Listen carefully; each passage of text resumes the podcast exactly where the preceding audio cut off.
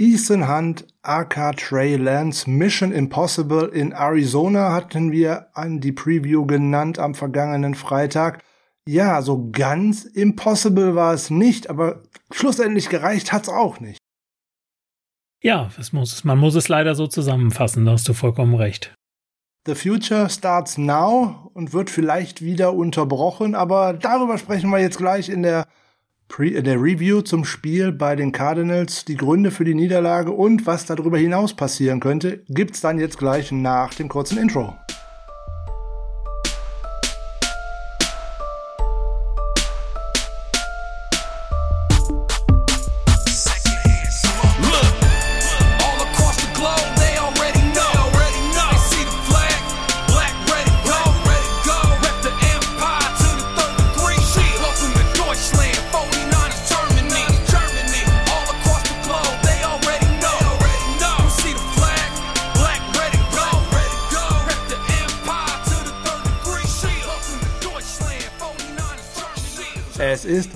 Dienstag und Dienstag ist Niners Huddle-Zeit. Der Podcast der 49ers Germany ist wieder am Start. Schönen guten Morgen, schönen guten Tag, schönen guten Abend, je nachdem, wann ihr uns denn zuhört. Wie ihr denn schon im Vorspann gehört habt, der Frank ist wieder da. Und auch Michael ist netterweise wieder an meiner Seite und vertreibt sich mit mir die Zeit und spricht leider schon wieder über eine Niederlage mit mir. Ja, hallo Frank, ich finde, da müssen wir mal was ändern. Irgendwie. Das geht so nicht.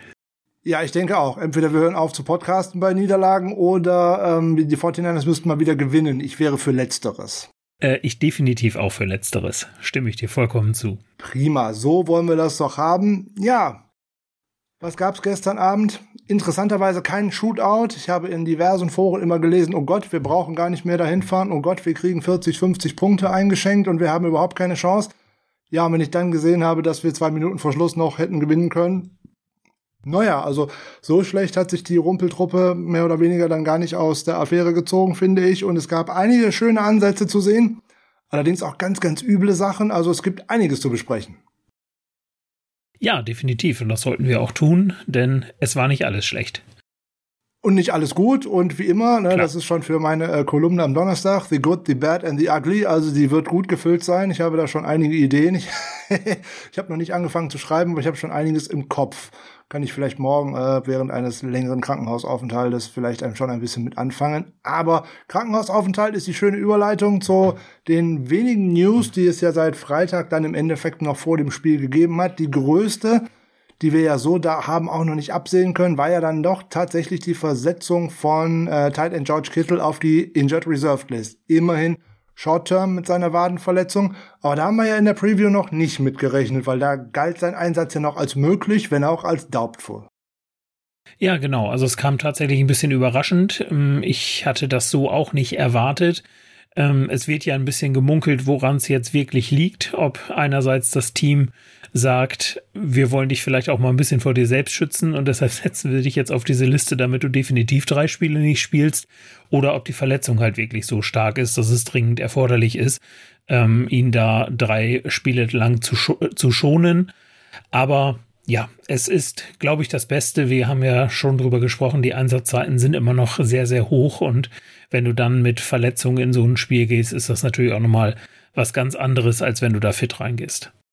Keine Frage, das Verletzungsrisiko steigt exponentiell, würde ich mal glatt behaupten, wenn man schon selber nicht fit ist und nicht rund läuft und mit den Gedanken eventuell auch ein wenig woanders sein könnte, nämlich bei den schmerzenden, äh, schmerzenden Wade, Leiste, irgendwas, keine Ahnung.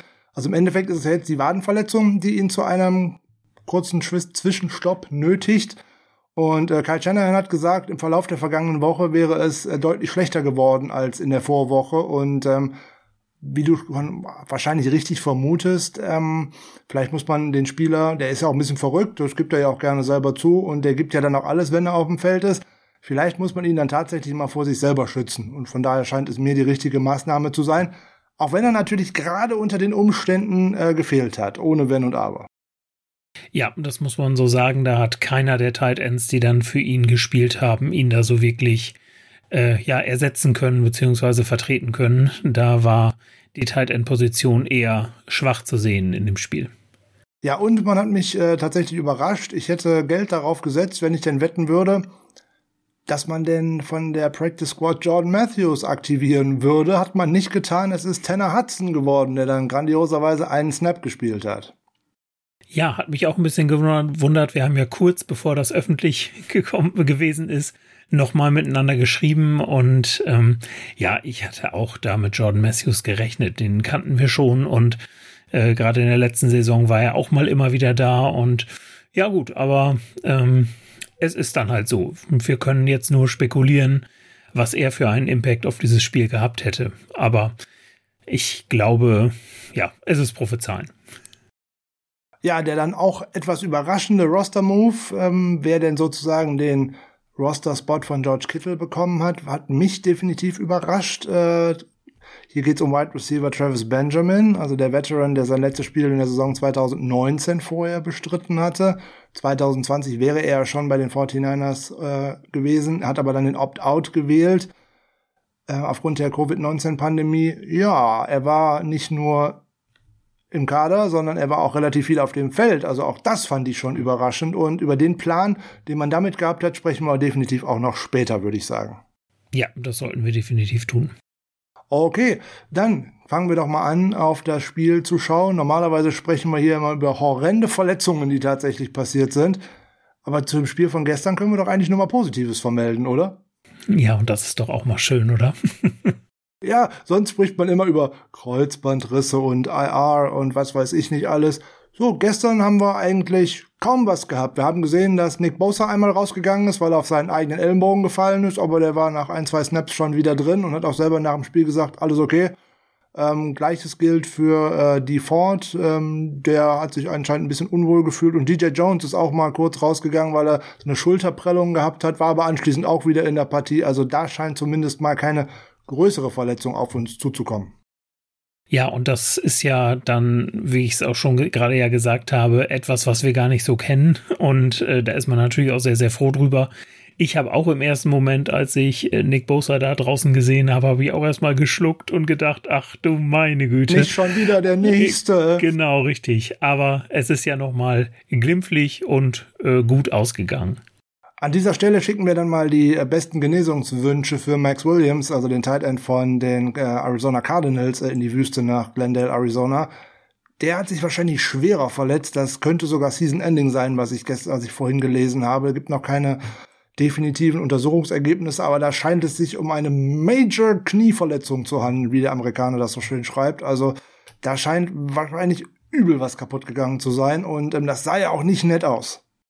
Nee, überhaupt nicht. Also da habe ich auch schon beim Hingucken gesehen äh, oder gedacht, Ui. da wird irgendwas kaputt gegangen sein. Und das ist natürlich gerade für ihn äh, sehr, sehr schade, weil er ja nun tatsächlich seinen Durch Durchbruch auch geschafft hat, irgendwie in den letzten Spielen und durch starke Leistungen aufgefallen ist. Ja, und dann sind natürlich solche Ver äh, Verletzungen genau das, was du halt nicht gebrauchen kannst. Also nochmal, wir wünschen alles Gute. Ähm, wir möchten nie, dass sich ein Spieler verletzt, auch nicht von der gegnerischen Mannschaft. Im Gegenteil. Und äh, wenn es denn passiert, dann äh, kommt gesund zurück und äh, alles Gute und hoffentlich ist es nicht ganz so schlimm wie befürchtet. Ja, wir haben letzte Woche im Intro so schön äh, im Recap zum Spiel gegen die Seahawks so Zahlen vorgelesen und ähm, ja, so wirklich anders sieht's diese Woche auch wieder nicht aus. Wenn ich so auf äh, Time of Possession schaue, 31-54 zugunsten der 49ers, äh, 28-6 bei den Cardinals.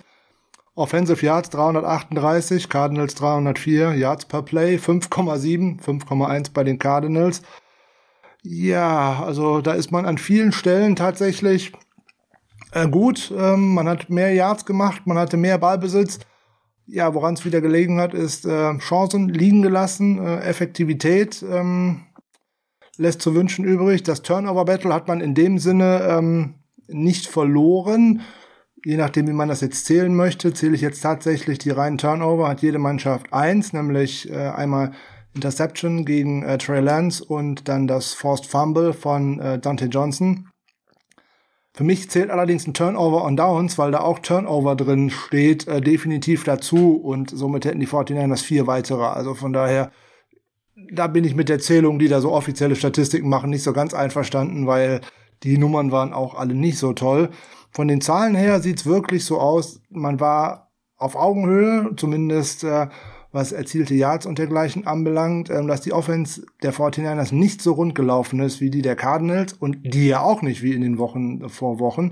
Ja. Das konnte man vorher eigentlich schon erwarten. Aber man hat sich deutlich besser aus der Affäre gezogen, als man eigentlich gedacht hätte. Ich habe nach dem ersten Drive der 49ers gedacht, oh Gott, viel schlimmer hätte es gar nicht kommen können, weil eigentlich hätte nur noch ein Pick 6 die ganze Sache verschlimmert, aus meiner Sicht.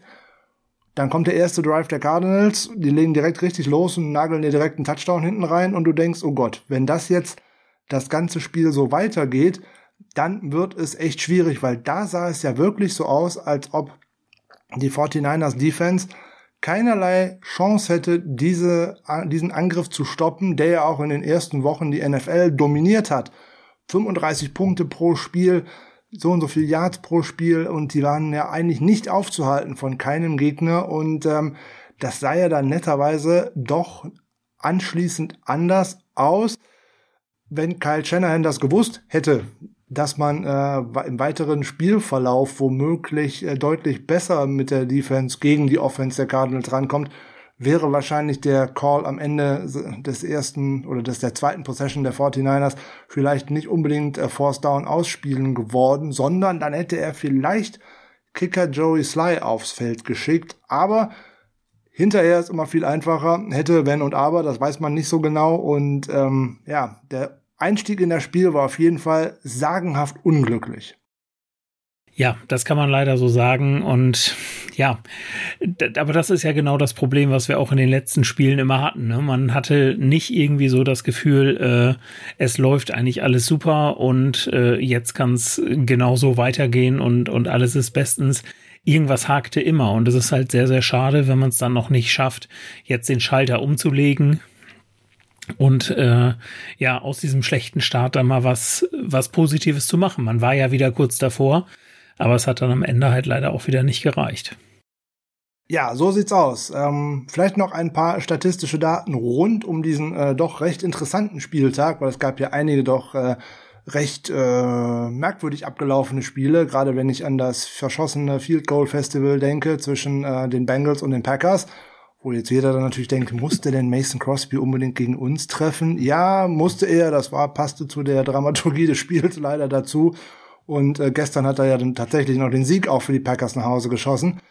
Aber, Michael, wie viele Rookie Quarterbacks haben denn tatsächlich in Woche 5 gestartet? Uh, das ist ja mal eine gute Frage. Äh, eins, zwei, drei, vier, fünf, Fünf oder sechs? ja, was denn jetzt? Fünf oder sechs? Ah, dann nehme ich die sechs. Ah, verdammt, hättest du doch mal die fünf genommen. Also. fünf habe ich im Kopf gehabt, aber dann habe ich mir gedacht, dann habe ich irgendjemanden vergessen. Genau, ich bin mir ziemlich sicher, wen du vergessen hast von der ganzen Nummer, weil du hast garantiert an Justin Fields gedacht. Ja. Natürlich an Mac Jones. Richtig, an Trevor Lawrence habe ich gedacht. An Trey Lance an Davis natürlich. habe ich gedacht. Und ah, Zach Wilson. Ja, siehst du, genau, Wilson, an Zach genau. Wilson ich hatte ich jetzt gedacht, du hättest gedacht. genau Davis Mills äh, nicht mit auf dem Schirm gehabt. Aber das ist noch eine interessante Zahl. Alle dieser Quarterbacks sind unter 23 Jahre alt.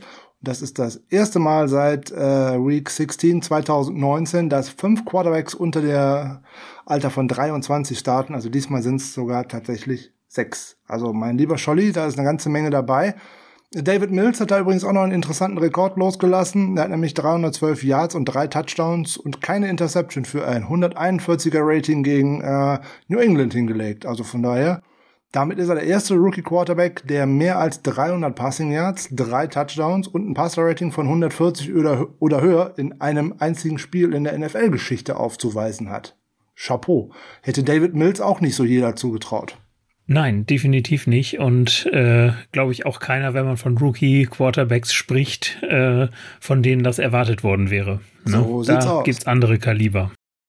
Trey Lance hat auch noch wieder einen kleinen Rekord äh, aufgestellt. Ähm, mit 21 Jahren und 154 Tagen Alter am ähm, vergangenen Sonntag ist er der viertjüngste Quarterback, der je ein Spiel gestartet hat, seitdem es die Super Bowl Era in der NFL gibt.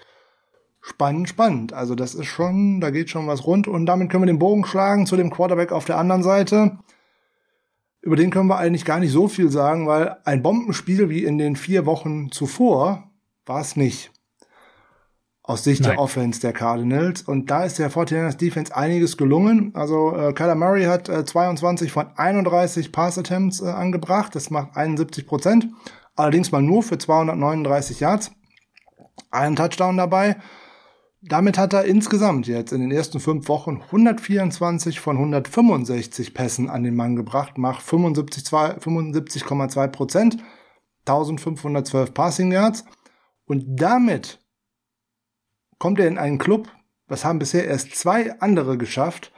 Der eine ist schon ein Hall of Famer und der andere wird sicherlich einer werden. Das sind die einzigen drei Quarterbacks in der Geschichte der NFL, die 1500 Passing Yards und eine Completion Percentage von 75% oder höher in den ersten fünf Spielen einer Saison haben. Wieder mein gern, mein liebgewonnenes Quiz. Wer sind denn die beiden anderen Quarterbacks? Ich sag ja, einer ist schon in der Hall of Fame und der andere kommt bestimmt rein. Ah, okay, alles klar. Ja, das ist jetzt natürlich ganz, ganz schwierig. Ähm, ja, wer könnte es denn gewesen sein? Oh Gott. Omaha, Omaha. Äh, ich wollte gerade Manning sagen, also Peyton. Richtig. Peyton Manning, genau, sehr schön. Der ist schon drin und der andere kommt noch rein.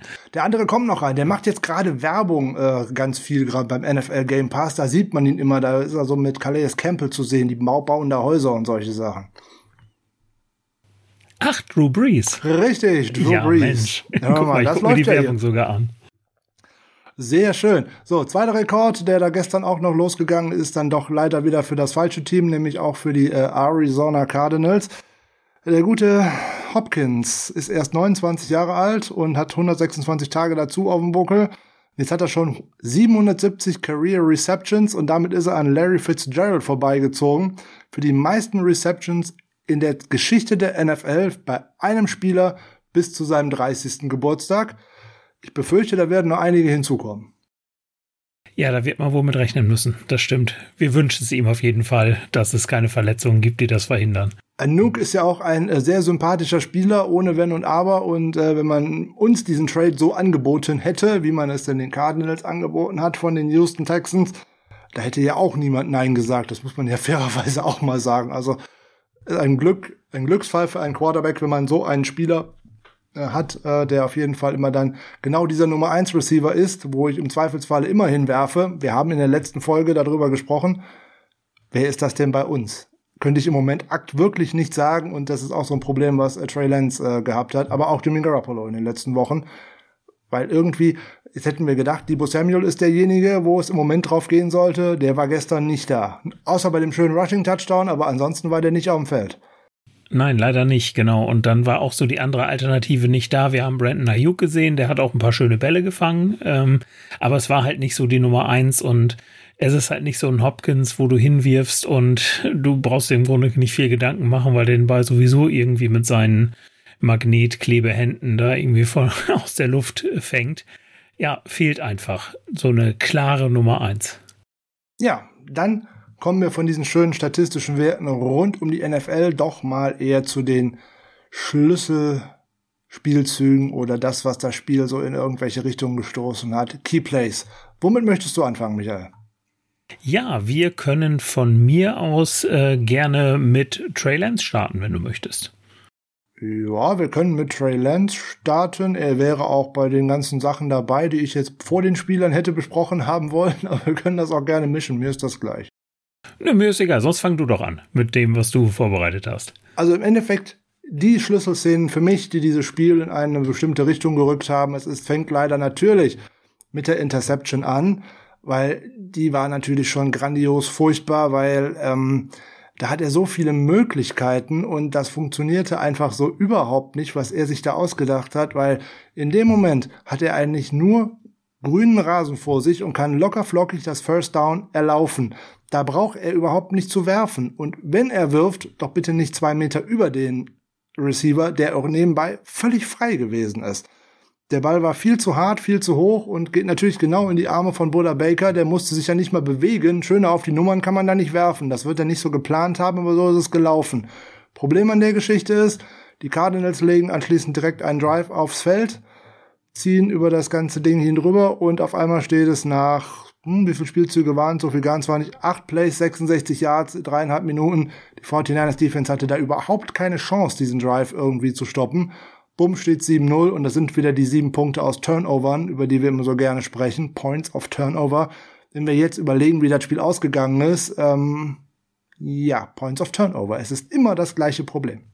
Ja, dann fehlte genau das. Und ich hatte bei dem Pass halt genau das gleiche Gefühl wie du. Er war natürlich einmal zu hoch das kann man noch wettmachen mit einem Spieler, der äh, gut in der Luft ist und so einen Contested Catch auch mal machen kann. Aber er war halt auch wieder, möchte ich sagen, sehr, sehr hart geworfen. Und das ist mir halt aufgefallen, auch bei späteren Drops, die wir gesehen haben von anderen Wide Receivers. Es ist immer das Problem gewesen, dass die Bälle halt sehr, sehr hart geworfen waren. Und die kannst du natürlich auch nicht so einfach eben aus der Luft pflücken sondern das, da muss dann halt ein bisschen mehr, da muss der Ball schon, sag mal, sauber in die Hände fliegen damit du ihn dann fangen kannst. Und das war halt in der Situation leider nicht der Fall. Buda Baker ist es dann gelungen, ihn sauber aus der Luft zu pflücken, aber du sagst es schon, für ihn war es auch ein bisschen einfacher, den zu fangen, weil der Ball dann nämlich schon wieder ein bisschen weiter unten war. Ja, ist ja tatsächlich bei ihm sozusagen ein Brad Basket reingefallen. Also der konnte sich ja kaum wehren. Äh, Jacques Tat hätte es geschafft, ihn fallen zu lassen, aber Buda Baker hat dummerweise zugegriffen. Okay. War das erste Problem. So, was konnte man daraus ableiten? Ich habe es vorhin schon mal gesagt die Cardinals Defense ging äh, im Endeffekt durch die 49ers Defense durch wie ein Lötkolben durch Butter. Man konnte befürchten, die ganze Nummer bleibt so. Und deswegen wird sich Kyle Shanahan zweimal dazu hinreißen lassen, einen vierten und kurz auszuspielen, anstatt einen, Punt, einen Kicker aufs Feld zu schicken, dem er noch nicht hundertprozentig vertrauen kann. Der ist ja gerade erst beim Team äh, Joey Sly ja, okay, der erste äh, Turnover Downs oder das erste Turnover Downs war vielleicht noch gar nicht ganz so schlimm, aber anschließend, man steht an der Goal Line. Also das hätte, glaube ich, jeder reingeschossen, das Field Goal, da wären die drei Punkte mit Sicherheit nicht verkehrt gewesen. Da wollte man es dann erzwingen. Egal, was Shanahan gemacht hätte, man hätte ihn sowieso kritisiert, entweder weil er das Field Goal geschossen hätte, die drei Punkte mitgenommen, oder weil er halt sagt, hey, der ist halt immer so konservativ, der spielt das halt nicht aus. Das hat er es halt ausspielen lassen. Ja. Dann ist es auch wieder falsch. Und es ist auch wieder falsch, weil es am ja. Ende dann dabei rauskommt, du hast da, du bist da mit nichts weggegangen und das ist das Problem, nichts Zählbares. Das war übrigens der erste Red Zone Trip der 49ers für diese Saison, die ja ohne Touchdown ausgegangen ist. Damit sind die 49ers auch das letzte Team gewesen, die da sozusagen die weiße Weste nicht mehr haben. Ja, ähm, ganz doof.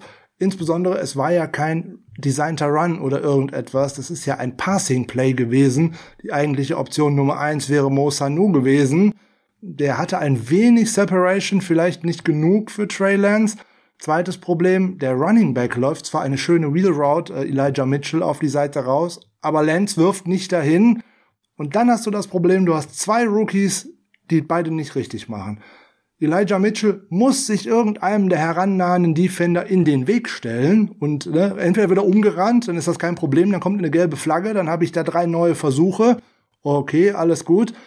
Und das zweite ist, Trey Lance muss in diese Endzone und wenn, dann muss er in diese Endzone hinein diven mit dem Ball voraus zur Pylone und nicht irgendwie dann noch kurz wieder ins Feld hinein. Also da hat man wirklich alle Entscheidungen falsch getroffen, die man hat äh, treffen können. Also das ähm, oh, Rookie Mistakes. Ja, das muss man sagen. Also das, das würde ich ihm auch da so ein bisschen anlassen und anlasten und wahrscheinlich auch so ein bisschen in diesen Bereich der Unerfahrenheit schieben. Und du darfst halt aus meiner Sicht als Quarterback nicht da so, und er hat es ja im Grunde immer, immer gemacht. Äh, Kyler Murray slidet sehr viel, worüber man sich immer aufregt, so nach dem Motto, ne, immer geht er dann gleich zu Boden und bloß nicht getroffen werden und so weiter. Und äh, Trey Lance hat im Grunde genau das komplette Gegenteil gemacht. Er ist mit in, im Grunde ja in, nach jedem Lauf mit dem Kopf voran, da irgendwo wollte er da noch hin. Und das machst du als Quarterback in der NFL auch nicht oft und, äh, und nicht lange vor allen Dingen. Und deshalb finde ich, war das halt einer der, der Riesenfehler, die er da gemacht hat. Und ich hatte zwar irgendwie das Gefühl, als ich mir das Replay angeguckt habe, wahrscheinlich ist der Ball da doch noch irgendwie auf der weißen Linie gewesen, aber es war halt nicht zu erkennen, so dass du da nichts draus machen konntest. Aber ähm, nein, also ich, ich finde es auch so in dieser Position, also dafür zu gehen, dafür habe ich Verständnis. Das muss ich sagen, das äh, fand ich gut. Ich fand auch gut, dass Kyle Shanahan das häufiger probiert hat in diesem Spiel. Aber wie man es dann umgesetzt hat, da kommen wir nachher vielleicht noch zu einer Szene, wo man es auch mal wieder bei, beim vierten Down probiert hat. Aber Ich fand es auch an der Stelle, äh, da wäre eine andere Variante, irgendwie drüber springen oder wie, wie, du schon sagst, mit dem Ball voraus. Das wäre sicherlich die, die bessere Möglichkeit gewesen. Ja, wenn ich auf diese Endzone zulaufe, wenn ich auf das Ende zulaufe, auf die Seitenauslinie zulaufe, in zwei Verteidiger frontal reinzulaufen, ist aber auf jeden Fall die falsche Entscheidung. Dann doch bitte Ball zwischen beide Hände nehmen und neben die Pylone und voll rein. Der Ball musste ja nur die Goal-Line berühren, das hätte ja gereicht. Also was er sich dabei gedacht hat, weiß ich nicht. Ich habe auch im ersten Moment äh, tatsächlich gedacht, oh, äh, gleich sehen wir die Nummer 7, Nate Sutfeld, auf dem Feld. Puh.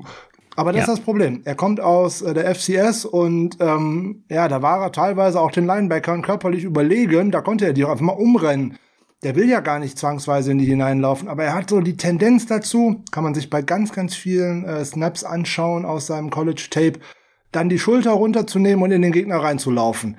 Wenn du dem Gegner körperlich überlegen bist, okay, aber in der NFL hast du halt andere Maschinen gegen, gegenüber und die warten auf solche Situationen so nebenbei. Da hat man schon Glück gehabt, dass ihm da nichts passiert ist. Man hat ja gesehen, wie die Mutter gelitten hat auf der Tribüne. Ich ja, denke, den meisten 49ers-Fans wird's auch so gegangen sein. Und ähm, ja, er hat ja gesagt, das war alles nicht schlimm und es hätte auch schlimmer ausgesehen, als es denn tatsächlich gewesen wäre und äh, ihm ging's gut. Wenn ich dann denke, das schaue ich mir jetzt auf Jahre hinweg jede Woche an, da wird mir schon ganz anders, wenn ich ganz ehrlich bin, aber da spielen wir auch nochmal später drüber. Doof ist, du gehst von dieser Goal-Line weg und hast was? Keine Punkte. Ja. Doof, wirklich doof. Und es geht ja noch weiter. Was machen die Cardinals? Die schaffen das auch noch wieder da rauszukommen. Nächste Problem ist für mich Schiedsrichter. Ich bin kein Freund, der großartig über Schiedsrichter herzieht. Ähm, aber das, was diese Crew sich da gestern an äh, Flaggensalat äh, geleistet hat, geht für mich äh, viel am Ziel vorbei. Weil es lagen zwei oder dreimal Flaggen auf dem Feld, die man anschließend zurückgenommen hat. Ja, dreimal hintereinander oder zweimal hintereinander. Ähm, ne? Also genau. ganz merkwürdig ja. und ähm, das passt schon nicht. Ähm, dann ist da aber auch eine größere Ungleichbehandlung äh, dabei, was den Strafen gegen die Offensive Line äh, anbelangt, wenn ich ehrlich bin. Jede der Strafen, die man gegen die 49ers gepfiffen hat, kann man pfeifen, muss man zum Großteil auch pfeifen, keine Frage. Wenn ich dann aber immer sehe, wie Nick Bosa und auch vor allem auch in der Mitte Eric Armstead festgehalten worden sind, da frage ich mich dann, Freunde, wo sind die Flaggen dafür? Ich möchte nur, dass beide Teams gleich behandelt werden. Mehr möchte ich gar nicht. Ich möchte gar nicht, dass die Flaggen gegen die Cardinals nur fliegen und nicht gegen uns, sondern darum geht's gar nicht, sondern mir geht's um eine Gleichbehandlung.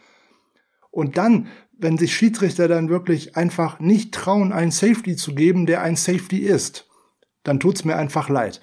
Natürlich beginnt der Kontakt von Eric Armstead mit dem Offensive Liner auf beziehungsweise sogar vor der Goal Line. Ja, aber das ist der Block. So, und dann ja. geht es in die Endzone hinein und er zieht und zieht und zieht und zieht ihn nach unten und hält ihn immer weiter fest. Das ist ein Safety, das sind zwei Punkte für die 49ers. Und dann kippt so ein Momentum, weil dann kippt so ein Spiel, weil dann wird so eine Defense für die harte Arbeit, die sie da auch geleistet hat, mal wirklich belohnt. Mhm. Dann haben die Schiedsrichter einfach nicht die Eier in der Hose, das auch tatsächlich mal zu geben. So, und das ist wieder das Problem.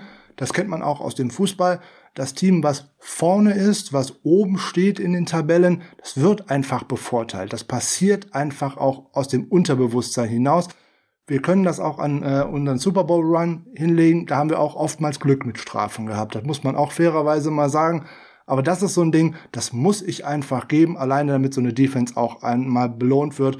Und zur Not muss ich es mir halt fünfmal angucken lassen. Und dass diese Leute in New York im Keller, wie man da so jetzt so schön immer sagt, das ist ja jetzt auch möglich dass die tatsächlich eine Entscheidung treffen, ohne dass da eine Flagge geworfen wird oder so, um eine offensichtliche Fehlentscheidung tatsächlich korrigieren zu können, das nicht sehen. Also es tut mir leid, wenn das kein, kein Foul ist und wenn das dieses Foul passiert auf der Goal-Line, die Goal-Line gehört zur Endzone, Punkt aus, brauchen wir gar nicht drüber diskutieren. Safety zwei Punkte für die 49ers und Ballbesitz für die Offense der 49ers. Genau, das wäre, glaube ich, noch das Entscheidende dazu gewesen. Ne? Man hätte den Ball dann noch unmittelbar danach noch bekommen, nach diesen zwei Punkten. Und ja, hat, äh, hat mich auch gewundert, ähm, weil in, im, im Kommentar war, haben sie genau über diese Thematik gesprochen. Wenn es jetzt ein Holding in der Endzone war, dann ist es ein Safety. Ja, und dann hat man sich das angeguckt und hat, hat sich gedacht, ja, das war doch ganz klar in der Endzone. Aber dass die Schiedsrichter dann darauf an, äh, abstellen, wo es angefangen hat, Ich weiß nicht, ob das äh, dann tatsächlich so die richtige Entscheidung war. Ich habe es auch sehr kritisch gesehen. Also aus meiner Sicht ein ganz klares Foul gegen äh, Josh Jones und auch nicht das einzige von Josh Jones in diesem Spiel. Ähm, der hat Nick Bosa ständig festgehalten und auch Eric Armstead, der häufiger gegen, auf ihn getroffen ist und ähm, keinerlei Verständnis dafür, dass das nicht mehr beflaggt worden ist. Das, das tut mir einfach weh. Das ist wie sozusagen im Super Bowl, äh, da ist Nick Bosa auch mehrfach übel gehalten worden und da sind auch die Kansas City Chiefs klar bevorteilt worden. Beim Offensive Holding, in anderen Szenen eher weniger. Aber okay, das ist ja auch genug mit Schiedsrichterkritik, aber das ist einfach auch eine Szene, die so ein Spiel einfach kippen lassen könnte. Könnte. Genau, richtig. Nur das Safety hätte auch nicht geholfen am Ende. Nein, Aber du sagst, Frage. es spielt halt so viel rein, ne? Das ist, es geht halt nicht nur um die Punkte, die daraus werden, sondern es ist halt auch noch was anderes. Was wäre in dem Drive direkt danach passiert? Ne, dann wären es eventuell auf einmal direkt neun Punkte gewesen, beziehungsweise eventuell hätte man dann gesagt, wir machen jetzt die Two-Point-Conversion und dann wären es vielleicht zehn gewesen. Ja, Zum Beispiel. Ja.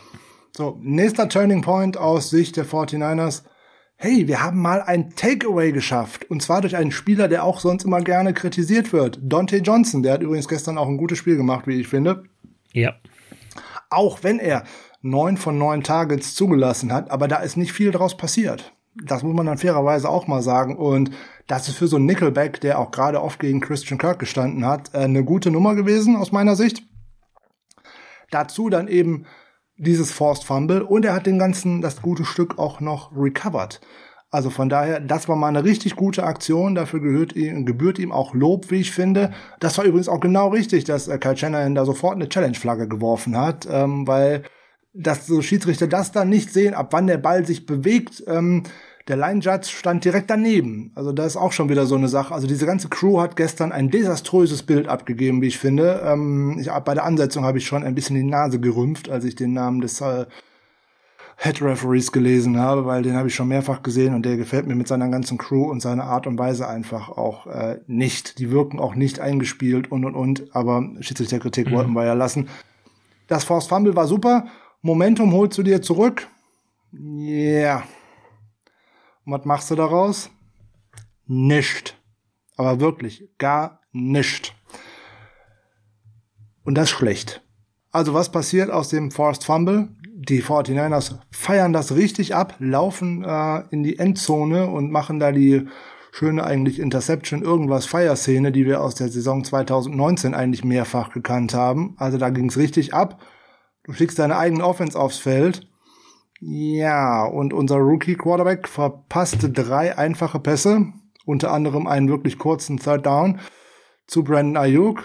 Ja, und der Fourth Down, der wird dann auch noch abgefälscht von JJ Watt beziehungsweise zu Boden geschlagen. Turnover on Downs. Und denkst du, ja gut, alles nicht so schlimm, deine Defense macht den Job ja im Moment. Ja, nächster Drive der Cardinals, Touchdown. Ja, es war dann nicht so das Ergebnis, mit dem man gerechnet hat. Die sieben Punkte hat man auf der anderen Seite gesehen. Ähm, ja, sehr, sehr schade. Also da hätte man wirklich mehr draus machen müssen. Auch hier wieder die Entscheidung äh, fürs Force Down zu gehen. Also prinzipiell, weil das ja auch wieder gerade Mittellinienbereich war, sage ich immer, klar, da hast du nicht viel zu verlieren im Grunde, weil klar, vielleicht 20, 30 Yards mit einem vernünftigen Punt oder sowas weil ja immer die Gefahr besteht, dass er dann irgendwie in der Endzone für einen Touchback landet. Aber ähm, ja, es ist einfach aus meiner Sicht die richtige Entscheidung gewesen. Die Umsetzung wieder, ja, ein bisschen schwierig, dass so ein Bau, Ball dann runtergeschlagen wird. Das ist natürlich nichts, was du im Vorfeld irgendwie berücksichtigen kannst. Damit musst du halt immer rechnen. Ja, einfach schade, dass das so gelaufen ist. Das ist halt clever und abgezockt gegen Rookie. Das muss man auch einfach so sehen, weil in dem Moment hält die Pass Protection tatsächlich so und ein guter Lineman, wenn er nach drei, vier Sekunden nicht beim Quarterback ist, der macht die Arme hoch. So und ein so abgezockter und in der Spiel, in der Liga schon so lange spielender JJ Watt, der macht die Arme auch erst hoch, wenn er sieht, dass der Quarterback ausholt. So, dann hast du das Problem, der Rookie rechnet gar nicht damit, dass in deine Throwing Lane tatsächlich da noch eine Hand reingehen kann. der kennt das gar nicht, das Problem, in Anführungszeichen. Ne? FCS und dergleichen, College ist das noch eine ganz andere Nummer, das muss der lernen. Gestern hat er das ganz heftig lernen müssen, weil insgesamt fünf Bälle sind äh, tatsächlich abgefälscht worden oder abgewehrt worden von den Defensive Linemen. Werden jetzt alle wieder schreien, schlechte Arbeit der Offensive Line? Nee, das ist der Quarterback. Weil die Offensive Line hat in dem Moment, wenn ein Pass abgefälscht wird, ihren Job gemacht. Der Spieler davor, der ist geblockt, der ist nicht zum Quarterback gekommen. Dass der hochspringt oder einen Arm hochnimmt, kann der Offensive Lineman nicht verhindern, es sei denn, er macht einen Foul. Weil dann muss er ihn nämlich festhalten, dass der den Arm nicht hochnimmt.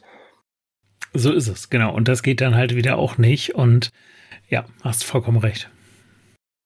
Doof natürlich, dass äh, eigentlich auch noch äh, richtig normalerweise starke Spieler äh, an so einem Play danach dann Fehler machen, nämlich ähm, einer meiner Favorites, äh, Jimmy Ward. Der ist genau richtig gelaufen. Wenn der Pass tatsächlich so geworfen worden wäre, wie er es angenommen hat, dann wäre er wahrscheinlich genau da gewesen.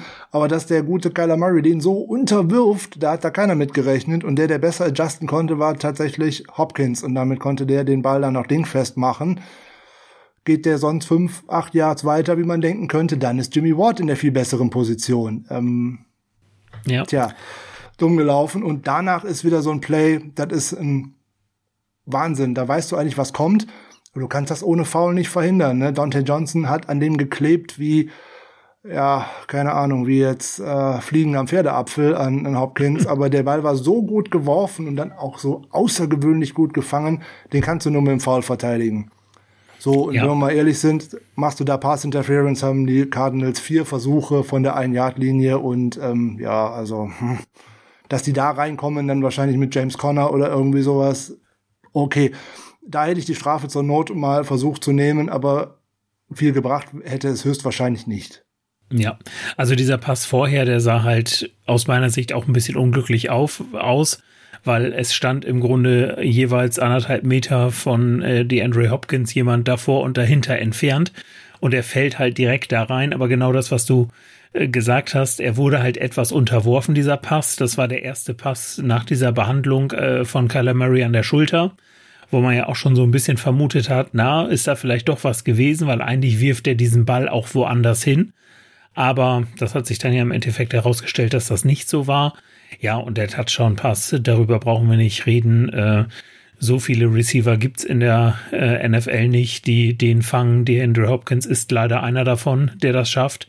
Und ja, wie du es schon sagst, das war nicht zu verteidigen, was ärgerlich ist. Überhaupt gar keine Frage, aber das musst du halt bei einem Spieler mit so einem Kaliber, musst du halt immer damit rechnen, dass sowas passiert.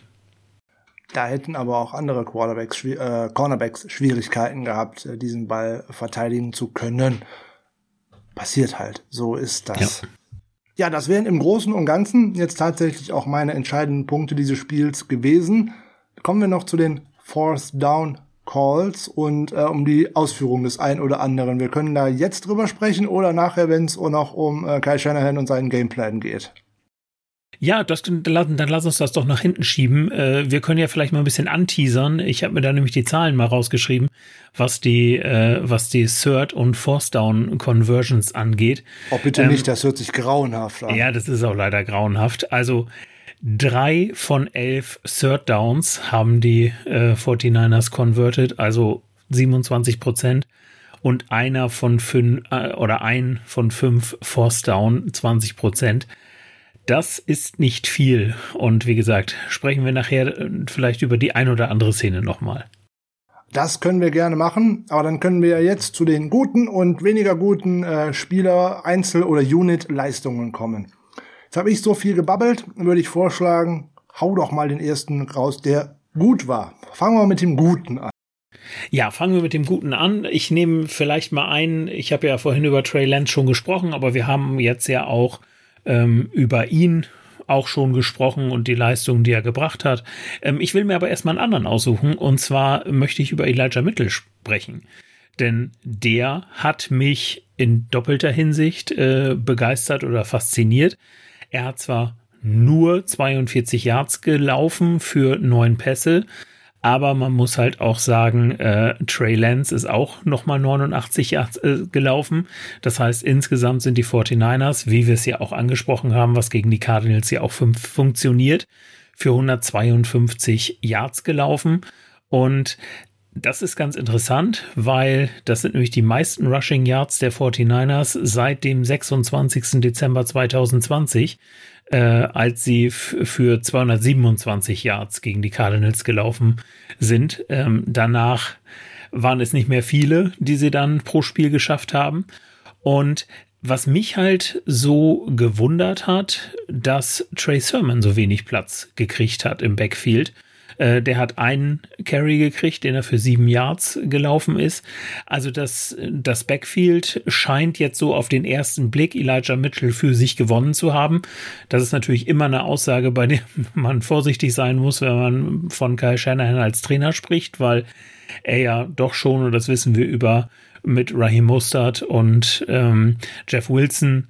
Das kann auch mal in die andere Richtung gehen. Dann steht auf einmal wieder jemand anders auf dem Platz und macht alle Snaps. Aber ich finde schon alleine diese Tatsache, dass Elijah Mitchell jetzt gefehlt hat und also diese zwei Spiele wegen der Schulterverletzung gefehlt hat und danach dann sofort wieder auf den Platz gekommen ist und im Grunde alle bis auf einen ähm, Rushing Attempt bekommen hat das zeigt schon deutlich das Vertrauen, was ähm, Kyle Shanahan in ihn hat. Und das muss ich sagen, hat mir an Elijah Mitchell sehr, sehr gut gefallen. Auch wie er wieder gelaufen ist, ähm, fand ich mit, mit seinem Speed, der erinnert da ja so ein bisschen, natürlich nicht im Endtempo, aber äh, an Raheem Mostert so von seiner Spielweise her. Und wenn die Lücken da sind, dann passt das natürlich auch schon. Also das muss ich sagen, hat mir gut gefallen. Jetzt muss ich gerade ein bisschen durchatmen, weil ähm, für die Art und Weise, wie man es ausgeführt hat, hat mir das aus einem ganz bestimmten Grund überhaupt nicht gefallen. Die 49ers haben nur sechs, insgesamt sechs Spielzüge oder Laufspielzüge in Zone gespielt und 14 in Gap. Das heißt also 14 ist mal 14 mal ist man between the tackles gelaufen. Jetzt könnte man sagen, ja klar, das ist immer Trey Lance. Nee, nee, nee, nee, nee. Ist es nicht. Das ist auch äh, Elijah Mitchell ist auch mehr durch Gap als durch Zone gelaufen und für Gap scheint mir Trey Sermon der deutlich bessere Back in der Mitte zu sein, um Mitchell rauszubekommen in Zone, um den in den freien Raum zu bekommen. Das haben wir gestern fast gar nicht gesehen, dass man versucht hat, über die Edges zu laufen. Das wird der Haken gewesen sein, weil George Kittle nicht dabei ist weil Ross Dwelly hat ein unterirdisches Spiel im Run-Blocking abgeliefert, äh, so nebenbei. Das muss man leider mal so direkt äh, sagen. Und ähm, an sich ist das total schön, dass äh, Elijah Mitchell äh, wieder äh, da ist, alleine weil er einem viele Optionen bietet. Er ist sehr schnell, also eigentlich ist er sozusagen der von mir schon mehrfach ins Spiel gebrachte Ersatz für Raheem Mostert, auch für nach dieser Saison, weil das hatte ich eigentlich erst für später gedacht. The future is now. Es kommt manchmal eher, als man es denn so tatsächlich äh, gedacht hat. Aber äh, Verletzungen sind im Football ja nun mal allgegenwärtig und ähm, alleine durch seine Cutback-Mentalität und durch eben diesen schnellen Speed und diesen ganz schnellen Antritt, den er hat, ist er für das Shanahan Outside Zone der Beste, den wir aktuell dort haben. Trey Sermon ist eigentlich der, der die Yards in der Mitte durch das Gap machen müsste oder halt auch mit Outside Zone, dass der Gegner nicht weiß, wo er ist. Was ich äh, nicht verstehe, ist, warum man sich in den letzten Spielen immer nur auf einen einzigen Back festlegt, dass dieses Committee aus den letzten Jahren auf einmal eigentlich weg ist. Ich lasse ich äh, Trey Lance noch mal da raus, das ist noch eine ganz andere Nummer. Der wird den natürlich Carries klauen, ist ja gar keine Frage, da brauchen wir nicht drüber reden.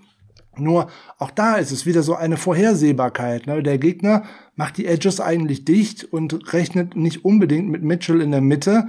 Warum auch mal nicht äh, Trey Sermon zu nutzen bei einer Read Option zum Beispiel oder bei einem Zone Read und wie auch immer? Könnte man mal drüber nachdenken. Da fand ich es gerade nach dem letzten Spiel, was ich echt gut fand von äh, Trey Sermon mit seinen knapp 90 Yards, ich glaube 89 waren es, obwohl er in der zweiten Halbzeit letzte Woche fast gar nicht mehr zum Einsatz gekommen ist ähm, fand ich das sehr schade, dass er jetzt so sehr in die zweite Reihe zurückgedrängt äh, worden ist und bei dem einzigen Run, den er hatte, waren es ja auch immerhin direkt sieben Yards. Da sich Mitchell gerade das ein oder andere Mal in der Mitte schnell festgelaufen hatte, hätte ich den mal eher durchs Gap geschickt, anstatt Mitchell das immer wieder versuchen zu lassen. Und äh, jetzt den Bogenschluss zu Trey Lance Ja klar, der laufende Quarterback nimmt deinem Running Back immer Bälle ab. Es muss aber auch nicht schlimm sein. Frank Gore konnte auch viel laufen noch mit Colin Kaepernick, also so schlimm war das nicht. Das geht alles. Ähm, man muss halt nur gucken, wie man die Plays halt dann auch verteilt. Und ähm, Lance ist gestern sicherlich auch mehr gelaufen, als Kyle Shanahan sich das vorgestellt hat.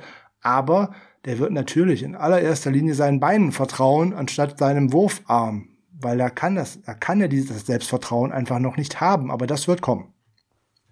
Ja, das glaube ich auch. Und mich hat so ein bisschen, weil mir das natürlich auch aufgefallen ist, dass Elijah Mitchell da relativ häufig in die Mitte gelaufen ist. Und wir hatten uns ja in der Preseason mal drüber unterhalten, äh, oder in der Offseason besser gesagt, dass das ja eigentlich die, die schöne Option wäre dass du sowohl Elijah Mitchell als auch Trey Sermon auf dem Platz hast, weil du der Defense damit im Grunde zu erkennen gibst, ja, wir können jetzt alles machen. Wir können durch die Mitte, wir können außen, wir können mit Trey Lance sogar einen Quarterback-Run machen. Und das ist natürlich gerade wäre das eine schöne Variante gegen die Cardinals Defense gesehen, die ja gegen den Lauf nun wirklich auch mal wieder nicht gut ausgesehen hat. Und wenn du da so ein Three-Headed Monster dann im Grunde hast, ähm, dann macht dich das natürlich noch mal ein bisschen gefährlicher. Überhaupt gar keine Frage. Deswegen kann ich das nachvollziehen. Ich würde, also mein, weswegen Elijah Mitchell mir halt so aufgefallen ist, ist einfach, dass er sofort wieder diese Rolle gekriegt hat und dass die gar nicht hinterfragt wurde, obwohl äh, Trey Sermon ja in den letzten Wochen auch gute Spiele gemacht hat. Also da scheint Elijah Mitchell einiges richtig zu machen. Wie gesagt, ich hätte mir gewünscht, dass man nicht so deutlich anzeigt, wen man denn favorisiert und dass man auch gerade in der ersten Halbzeit beide aufs Spielfeld äh, bekommt, um dem Gegner halt äh, die Vielfältigkeit meines Backfields hätte zeigen können. Problem daran ist hauptsächlich, glaube ich, es sind alles drei, wenn ich jetzt Trey Lance mit einbeziehe, dann hat man drei Rookies im Backfield und drei Rookies machen viele Fehler. Das ist nun mal so, die müssen lernen. Ja. Und äh, das wird schon anders sein, wenn dann hoffentlich nach der Bye Week ähm, Wilson auch von der Publist kommen kann. Der ist gar nicht, nee, der muss noch Indianapolis aussetzen, weil dann sind sechs Spiele. Danach äh, könnte er, ähm, also den könnten wir in Chicago wahrscheinlich sehen, wenn sein Meniskus denn soweit hergestellt ist oder ob er noch länger auf der Publist bleiben muss. Da sind die Aussagen noch nicht so ganz ähm, abzulesen aus der medizinischen Abteilung. Aber wenn der zurückkehren würde, hätte man da auch schon eine Option, die sähe schon etwas anders aus, der auch im Passspiel hier und da mal gerne äh, doch mal eingesetzt wird und dann müsste man mal schauen. Trey Lance hat gestern zwei, drei Sachen nicht gemacht. Er hat hier und da den Dump-Off-Pass nicht genommen und hat einen anderen versucht. Kann man Garoppolo immer für ähm, kritisieren, dass er den Dump-Off-Pass nimmt und eigentlich immer den einfachsten Pass nimmt. Trey Lance hätte das gestern hier und da bestimmt ganz gut getan, um Selbstvertrauen zu haben. Aber das ist auch ganz schön. Ja. Mitchell hat tatsächlich zwei Bälle gefangen. Die beiden einzigen Targets, die er bekommen hat. Und da gingen zweimal Bälle in die Flat raus. Prima, da habe ich die ganze letzte Saison gefordert. Freue ich mich. Ähm, da ist Trey Lance jetzt schon besser als äh, CJ Bessard und äh, Nick Mullins und alles wird gut. Ja, da musste ich auch sofort dran denken. und dann hat er es ja auch sehr, sehr schön umgesetzt, das Ganze. Also insofern, ja, wie gesagt, ich kann mich nur wiederholen. Mich freut das auch für ihn, weil so ein Sechstrunden-Pick, wie gesagt, bei den 49ers schaffst du es natürlich auch als Free Agent. Aber es ist immer noch so, dass ich Adrian Franke im Ohr habe, direkt nach dem Draft, der sagte, es würde mich nicht wundern, wenn am Ende Elijah Mitchell vor Trey Sermon startet. Trotz der Runden, die dazwischen lagen. Und wir sehen es so ein bisschen. Und trotzdem sind die 49ers ja sehr für diesen Pick kritisiert worden. Richtig, genau. Was man natürlich aber, wie man ja auch in äh, seriösen Podcasts, so auch bei euch immer wieder sagt, einen Draft kannst du eigentlich erst so nach drei Jahren beurteilen und nicht direkt danach. So sieht's aus. Ja. Aber in der Folge direkt danach habe ich ja gesagt, ich weiß, also ich kann mir gut vorstellen, warum die 49ers das gemacht haben.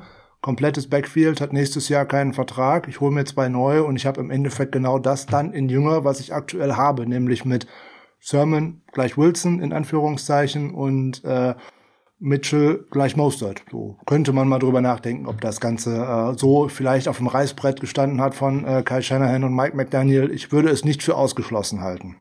Halte ich für durchaus wahrscheinlich, ja, genau so. Ein letztes noch zu den Running Backs, weil ich glaube, dann sind wir da eigentlich schon soweit durch. Jetzt hat der gute Trey Sermon ja tatsächlich sieben Yards erlaufen mit dem einen Run. Interessanterweise sind es zwölf Yards after contact. Das heißt, im Backfield war schon einer an dem dran und er hat dann im Endeffekt äh, noch zwölf Yards danach gemacht. Also das ist äh, auch schon so eine Sache, finde ich immer bemerkenswert, wenn man so, so eine Statline liest, weil das hätte auch direkt ein Play für minus fünf Yards sein können. Genau, spricht dann auch für den Back jeweils. Vollkommen. Ja, äh, Debo Samuel hat dann tatsächlich auch den Ball einmal bekommen, hat da den äh, Touchdown äh, zu erlaufen können. Dafür ist er auch immer wieder gut. Das hat mir in ja. den letzten Wochen äh, eigentlich auch gefehlt, dass die Wide Receiver da nicht wirklich gut eingebunden worden, geworden sind. Brandon Ayuk hat zum Beispiel so ein Ding noch gar nicht bekommen, nämlich nicht alles täuscht. Und auch da müsste man die Geschwindigkeit mal mehr aufs Feld bringen wollen. Ja, es wäre schön, ne? Und ähm, es hat, man hat ja auch wieder gezeigt, dass er, er es kann. Und äh, das haben wir auch in der letzten Saison schon gesehen er ist ja im, ja, was heißt, ich will jetzt nicht davon reden, dass er ein Running Back Wide Receiver Hybrid ist, aber er sieht ja, wenn man ihn jetzt so, so sieht, ist nicht aus wie so der typische Wide Receiver. Er ist ja schon ein bisschen, sagen wir, stabiler gebaut und ähm, das hilft ihm natürlich dann auch bei, bei solchen Läufen, die er dann mal machen kann. Und wenn er natürlich, natürlich mit solchem Erfolg dann auch machen kann, ja, hilft das natürlich allen weiter. Schön.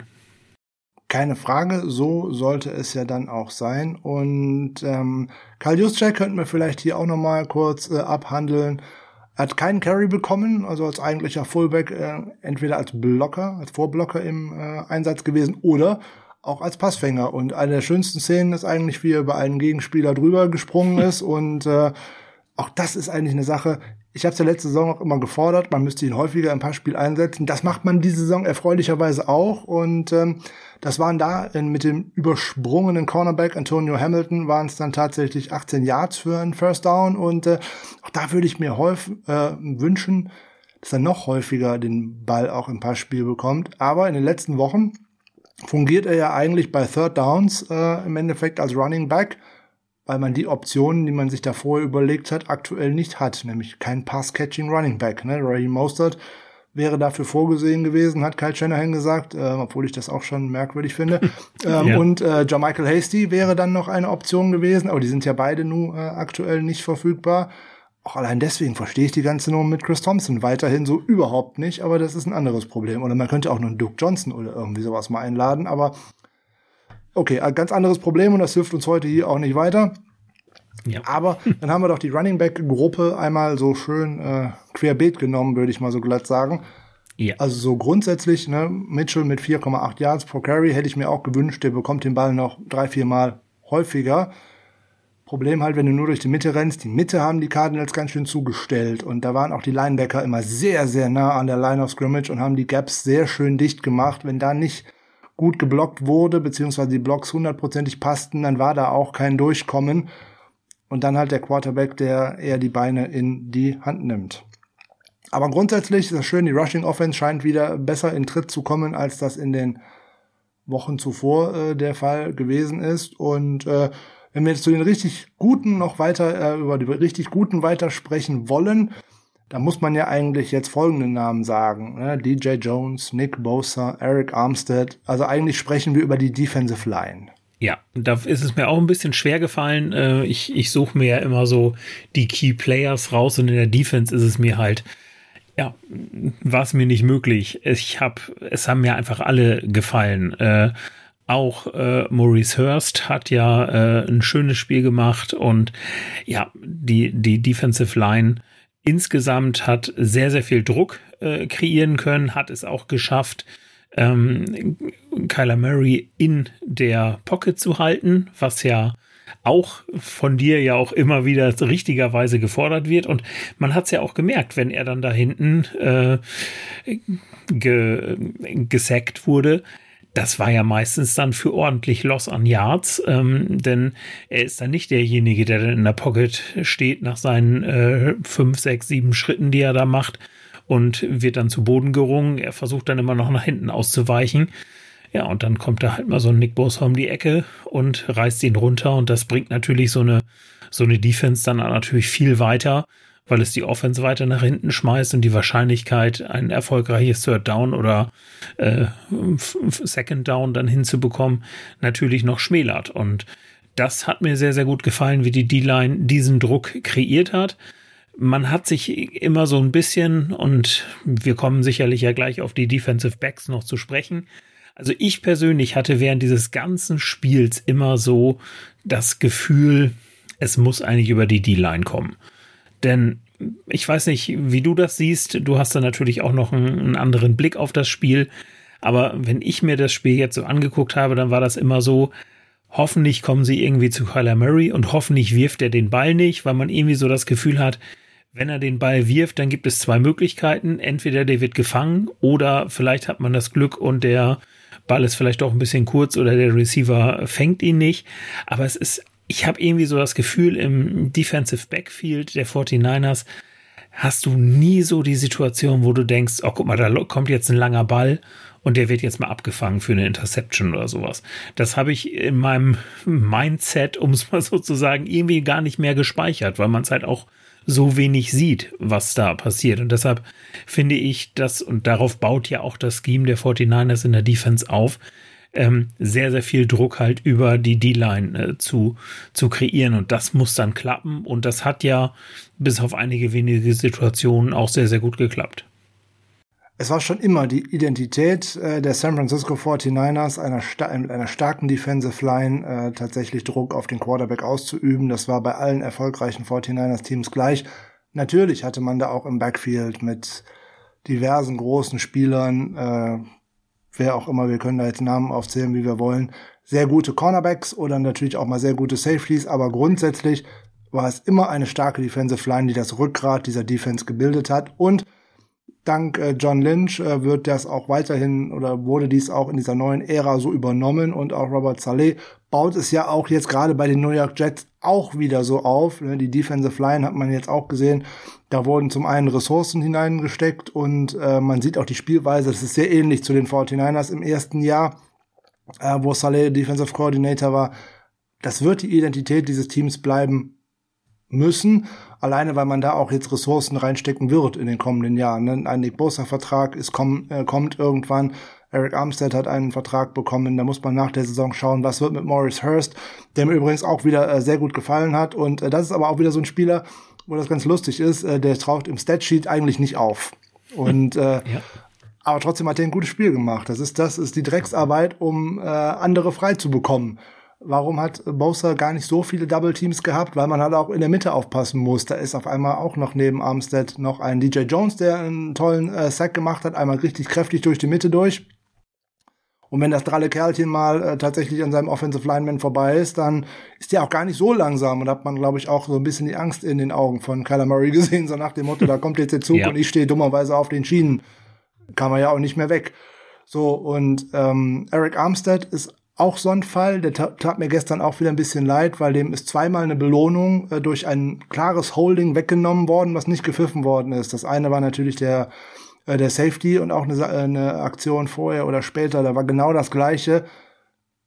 Das muss gepfiffen werden, Punkt aus. Oder er ist durch und hat Kyler Murray. So, und wenn das nicht gepfiffen wird, sieht das für den äh, armen Defender immer doof aus und äh, jetzt hat Armstead zwar äh, zwei Total Pressures äh, auf seinem Statsheet äh, stehen und er ist als bester 49ers Defender gegradet worden. Also da kommt das an, aber in der Öffentlichkeit wird dann wieder nur gesagt, aber der hat aber keinen Sack gemacht. Ja, ist richtig, hatte nicht, aber man muss auch mal richtig hingucken, warum er den nicht bekommen hat. So nebenbei, das sind auch nicht zwei Paar Schuhe, sondern das gehört zusammen. Ja, und insbesondere, wenn er durch seine durch seinen Druck, durch seinen Druck, den er kreiert auf die O-Line, dann vielleicht auch für andere die, die Gaps macht, durch die die dann durchschießen können und dann den Sack machen können. Das ist natürlich auch eine Leistung, die du halt auch auf dem Papier nicht siehst, weil der Sack steht dann halt bei jemand anders und nicht bei ihm. Aber er hat im Grunde die, den Assist, würde man jetzt im Fußball sagen, dafür geliefert, ähm, dass der Mitspieler den Sack überhaupt machen konnte.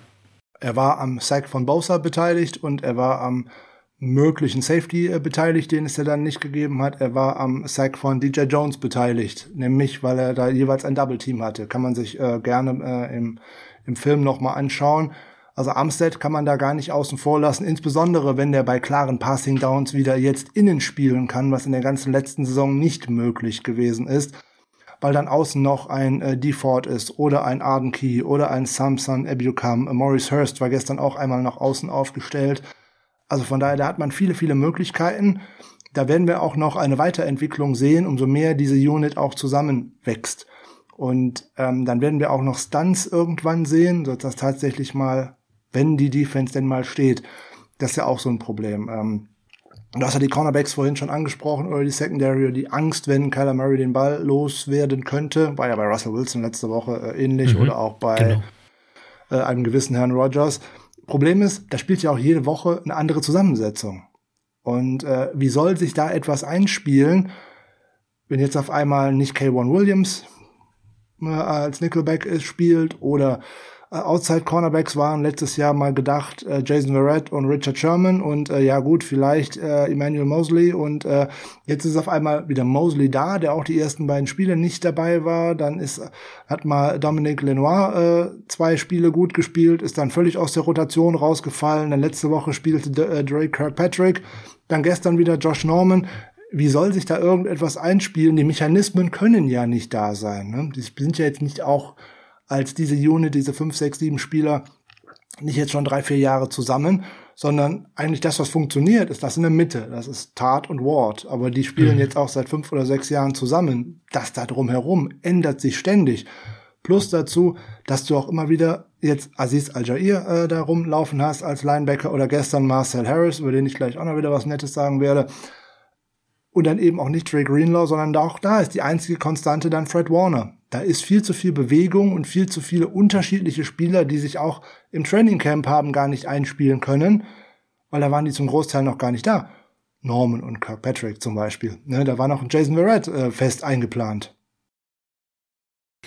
Ja, genau. Das, das sehe ich auch so ein bisschen das Problem, als das Problem. Ich hatte es dann auch gewundert, dass Josh Norman wieder gespielt hat, äh, dann direkt, weil so schlecht hat äh, Kirkpatrick das ja auch nicht gemacht, äh, muss man sagen, in seinem Spiel, fand ich. Und dass man dann wieder sofort diesen Wechsel reinbringt, anstatt jetzt wirklich mal zu sagen, wir, wir lassen jetzt mal ein Spiel, wenn es verletzungsbedingt geht, ähm, die halt auf dem Platz, damit die sich aneinander gewöhnen können. Das wird natürlich im Training und da reicht auch ein Spiel nicht für aus. Aber es ist ja, du kannst, musst ja irgendwann damit anfangen. Du kannst ja nicht sagen, naja, ein Spiel, wenn die jetzt noch zwei Spiele zusammenspielen, dann hilft das auch noch nicht. Aber wenn sie dann vielleicht das fünfte oder sechste miteinander gespielt haben, in der, immer in der gleichen Besetzung, dann wird diese Abstimmung halt auch eine ganz andere. Und da bin ich vollkommen bei dir. Da wäre so ein bisschen Kontinuität vielleicht schön Vielleicht hätte man das aber auch, wenn man jetzt so diesen äh, Number One Corner, wie, wie wir ihn ja zu den guten Zeiten mit Richard Sherman hatten. Vielleicht wäre das ja auch hilfreich gewesen, wenn man, wenn man so jemanden hat. Aber in der aktuellen Situation, ja, ist jeder irgendwie gefühlt der Backup vom anderen, wenn wir Mosley da jetzt mal ein bisschen rausnehmen. Der Gott sei Dank auch gestern wieder ein recht ordentliches Spiel gemacht hat. Der scheint seine Form ja zu finden und das sollte uns auch Zuversicht geben. Aber wir sollten vielleicht doch noch mal kurz den äh, Rückschwenk noch zur Defensive Line machen und sagen, was gut ist, weil das hatten wir ja auch in der Preview so herausgearbeitet. Man muss den Cardinals das Running Game nehmen, um sie schlagen zu können. Das haben die 49ers und die Defensive Line und auch natürlich die Linebacker dazu, also insbesondere jetzt mal äh, Alshire und ähm, Fred Warner, wirklich äh, sehr gut gemacht, weil schaue ich auf die beiden Running Backs, James Conner und Chase Edmonds, 20 Touches, 61 Yards, Boah, das ist eine gute Nummer, ja. wenn ich da sehen kann, was die in den ähm, Spielen zuvor äh, erlaufen haben. Gut, den in ein Jahr Touchdown, okay, von Connor, den muss ich dann leider hinnehmen. Und äh, ein explosives Play hat man zugelassen, das war halt mit Rondell Moore, Running Game, aber okay, das passiert. Aber ansonsten hat man wirklich gut gespielt, hat gut die Gaps zugemacht, hat insbesondere auch Kyler Murray da rausgenommen, weil wenn ich die Stats von Kyler Murray äh, sehe, dann ähm, sehe ich minus fünf Yards. Ja, das war nicht viel. Also da rechnet man mit ihm ja auch äh, tatsächlich mit einig mit einigem anderen äh, gerade an an Rushing Yards, die er dann äh, da auf den aufs Tableau bringt. Aber das war erstaunlich wenig. Also gute Defense-Leistung an der Stelle. Ja, also da würde ich wirklich sagen, das hat man wirklich gut gemacht, da hat man einen guten Gameplan gehabt und das muss jetzt eigentlich eine Blaupause, eine Schablone sein für Spiele gegen andere mobile Quarterbacks. Aber da spielen natürlich auch so Spieler wie Abiukam aufgrund seiner Schnelligkeit, von da übrigens äh, die Hamstring-Verletzung nicht angesehen, der ist auch einmal hinter einem der Jungs richtig hergelaufen und hat sie noch bekommen. Also das ist gut, ja. der hat sich da nicht verletzt, der scheint da tatsächlich äh, fit zu sein. Aber auch so ein Morris Hurst, der halt auch in der Mitte tatsächlich steht und ein guter Run-Verteidiger ist. Ein DJ Jones, der für mich eine bis jetzt eine sehr gute Saison spielt. Mhm. Dazu dann Bosa, der sowieso ständig im Backfield ist und auch da an den Running Backs immer dran ist und auch auf der anderen Seite auch Armstead, der dann gerade im Screen Game einfach gut ist. Ja, jetzt war gestern ein Spiel, da ist die Ford nicht wirklich aufgefallen. Letzte Woche hatte er auch nicht viel mehr Snaps, aber da hatte er zwei Sacks. So, und gestern war er zweimal knapp dran. Da hat jeweils ein Schritt gefehlt, so nach dem Motto. Und ähm, ja, aber diese Unit an sich gefällt mir gut. Da gefällt mir auch gut, was der Maker Ryans da macht, was wir im defensiven Backfield nicht so gut gefällt. Aber da ist er auch, ja gut, er ist halt Linebacker von früher und da muss man halt gucken, wie das jetzt zusammenwächst, insbesondere wenn mal häufiger die gleichen Spieler auf dem Feld stehen. Ja, genau, da stimme ich dir ganz zu. Da wird er hoffentlich auch noch lernen und äh, das ein oder andere Positive, der sich da vielleicht auch von seinen äh, Defensive Back Coaches dann mal erzählen lassen. Und klar, das ist ja immer das Wichtige. Ähm, man kann ja so viel Rookie als auch als Trainer sein, wie man möchte, und man kann da auch seine Fehler machen. Wichtig ist nur, dass man daraus lernen muss. Und wenn das passiert, was will man mehr? So sieht's aus. So, hast du auf deiner Liste von Gutem noch etwas stehen? Äh, bei Gutem, nein, eigentlich bin ich so weit durch. Ähm, über Trey Lance haben wir gesprochen, ähm, dass er durchaus gute Ansätze gezeigt hat. Über die große spannende Frage, wer startet denn jetzt gegen die Colts, werden wir uns ja gleich nochmal unterhalten. Und das würde ich, deswegen würde ich sagen, gucken wir doch vielleicht eher mal auf das, was uns nicht ganz so gut gefallen hat. Okay, dann würde ich noch einen Namen in den Ring werfen wollen, ähm, der mir in einer Unit gut und in einer Unit überhaupt nicht gefallen hat. Ich fange mal mit der an, wo er mir gut gefallen hat, nämlich tatsächlich in der Offense. Ich freue mich, dass Brandon Ayuk von Spiel zu Spiel mehr Flashes zeigt, warum man ihn in der ersten Runde gedraftet hat. Mhm. Gestern hat er auch zwei schwierige Bälle gefangen und hat auch tatsächlich mal gut seinen Körper eingesetzt und hat noch ein schönes First Down äh, da äh, rausgelaufen, obwohl im Normalfall so ein Spielzug da vielleicht eigentlich auch schon beendet gewesen wäre mit dem richtigen Tackle. Also da hat er äh, gezeigt, warum. Inzwischen ist er ja auch, was Snapcount und dergleichen angeht, weit wieder vor Trent Sherfield, der im ersten und zweiten Spiel mal ein bisschen mehr Einsatzzeiten hatte. Aber der kam ja auch aus einer Verletzung heraus. Und ähm, da würde ich gerne noch äh, zwei, drei Sätze zu verlieren, warum der jetzt langsam reinkommt, während jemand anders vielleicht besser aussieht. Debo Samuel sieht dieses Jahr wirklich gut aus. Ne? Sieht auch in einer körperlich guten Verfassung aus und äh, der brennt. So, der hat diese Erfahrung aber letztes Jahr mitgemacht. Offseason nicht viel gemacht, verletzt. Saison wird schwierig, von einer Verletzung in die andere, weil man immer eigentlich wieder zu früh spielt oder wie auch immer. Ne? Hm. Brandon Ayuk macht genau das durch, nämlich diesen Sophomore Slump, wie man eigentlich sagen würde. Er ist jetzt im zweiten Jahr. Die Offseason war vielleicht nicht optimal, hat vielleicht selber zu wenig gemacht vorher, ist zum Camp gekommen mit ein bisschen Übergewicht, wie ich gelesen habe. Ja, da fängt schon an. So, da hat man in der Offseason nicht richtig gearbeitet, also in der richtigen Offseason, in der man für sich selber verantwortlich gewesen ist. Da fehlt noch dieses profihafte Verhalten. Gleiches Problem hatte Dante Pettis vor zwei, drei Jahren. Ja. ja. Hatte eine wirklich gute Rookie-Saison, insbesondere der zweite Teil war richtig gut, da haben wir uns ja alle gefreut. Ja, und da hat er wahrscheinlich zu viel Lob bekommen und ist dann in die Offseason reingegangen, hat sich da mal faul hingelegt. Jetzt sagt ihr doch alle, ja, aber das hat doch letztes Jahr besser funktioniert. Ja, ist auch ganz klar. Da sind die alle nach Abschluss der College-Saison für fünf bis acht Wochen irgendwo in der IMG Academy und lassen sich auf den Draft vorbereiten. Nach dem Draft gehst du in ein Rookie-Minicamp und weiß der Geier irgendetwas. Da bist du in diesem Trott drin, da machst du keinen Urlaub. Ne, nach dieser ersten NFL-Saison, dann kommt wirklich mal Ruhe für die Jungs. Ne? Vorher hatten die Vorbereitung auf die College-Saison, dann die College-Saison, dann die Vorbereitung auf den NFL-Draft, den Draft selber und dann geht's direkt wieder in die Vorbereitung auf die NFL-Saison weiter. Ab Januar war dann wahrscheinlich für Brandon Ayuk mal bis Juni vielleicht ein bisschen laufen, vielleicht ein bisschen Fahrrad fahren. Und das war definitiv zu wenig. Mhm. Der ist nicht fit.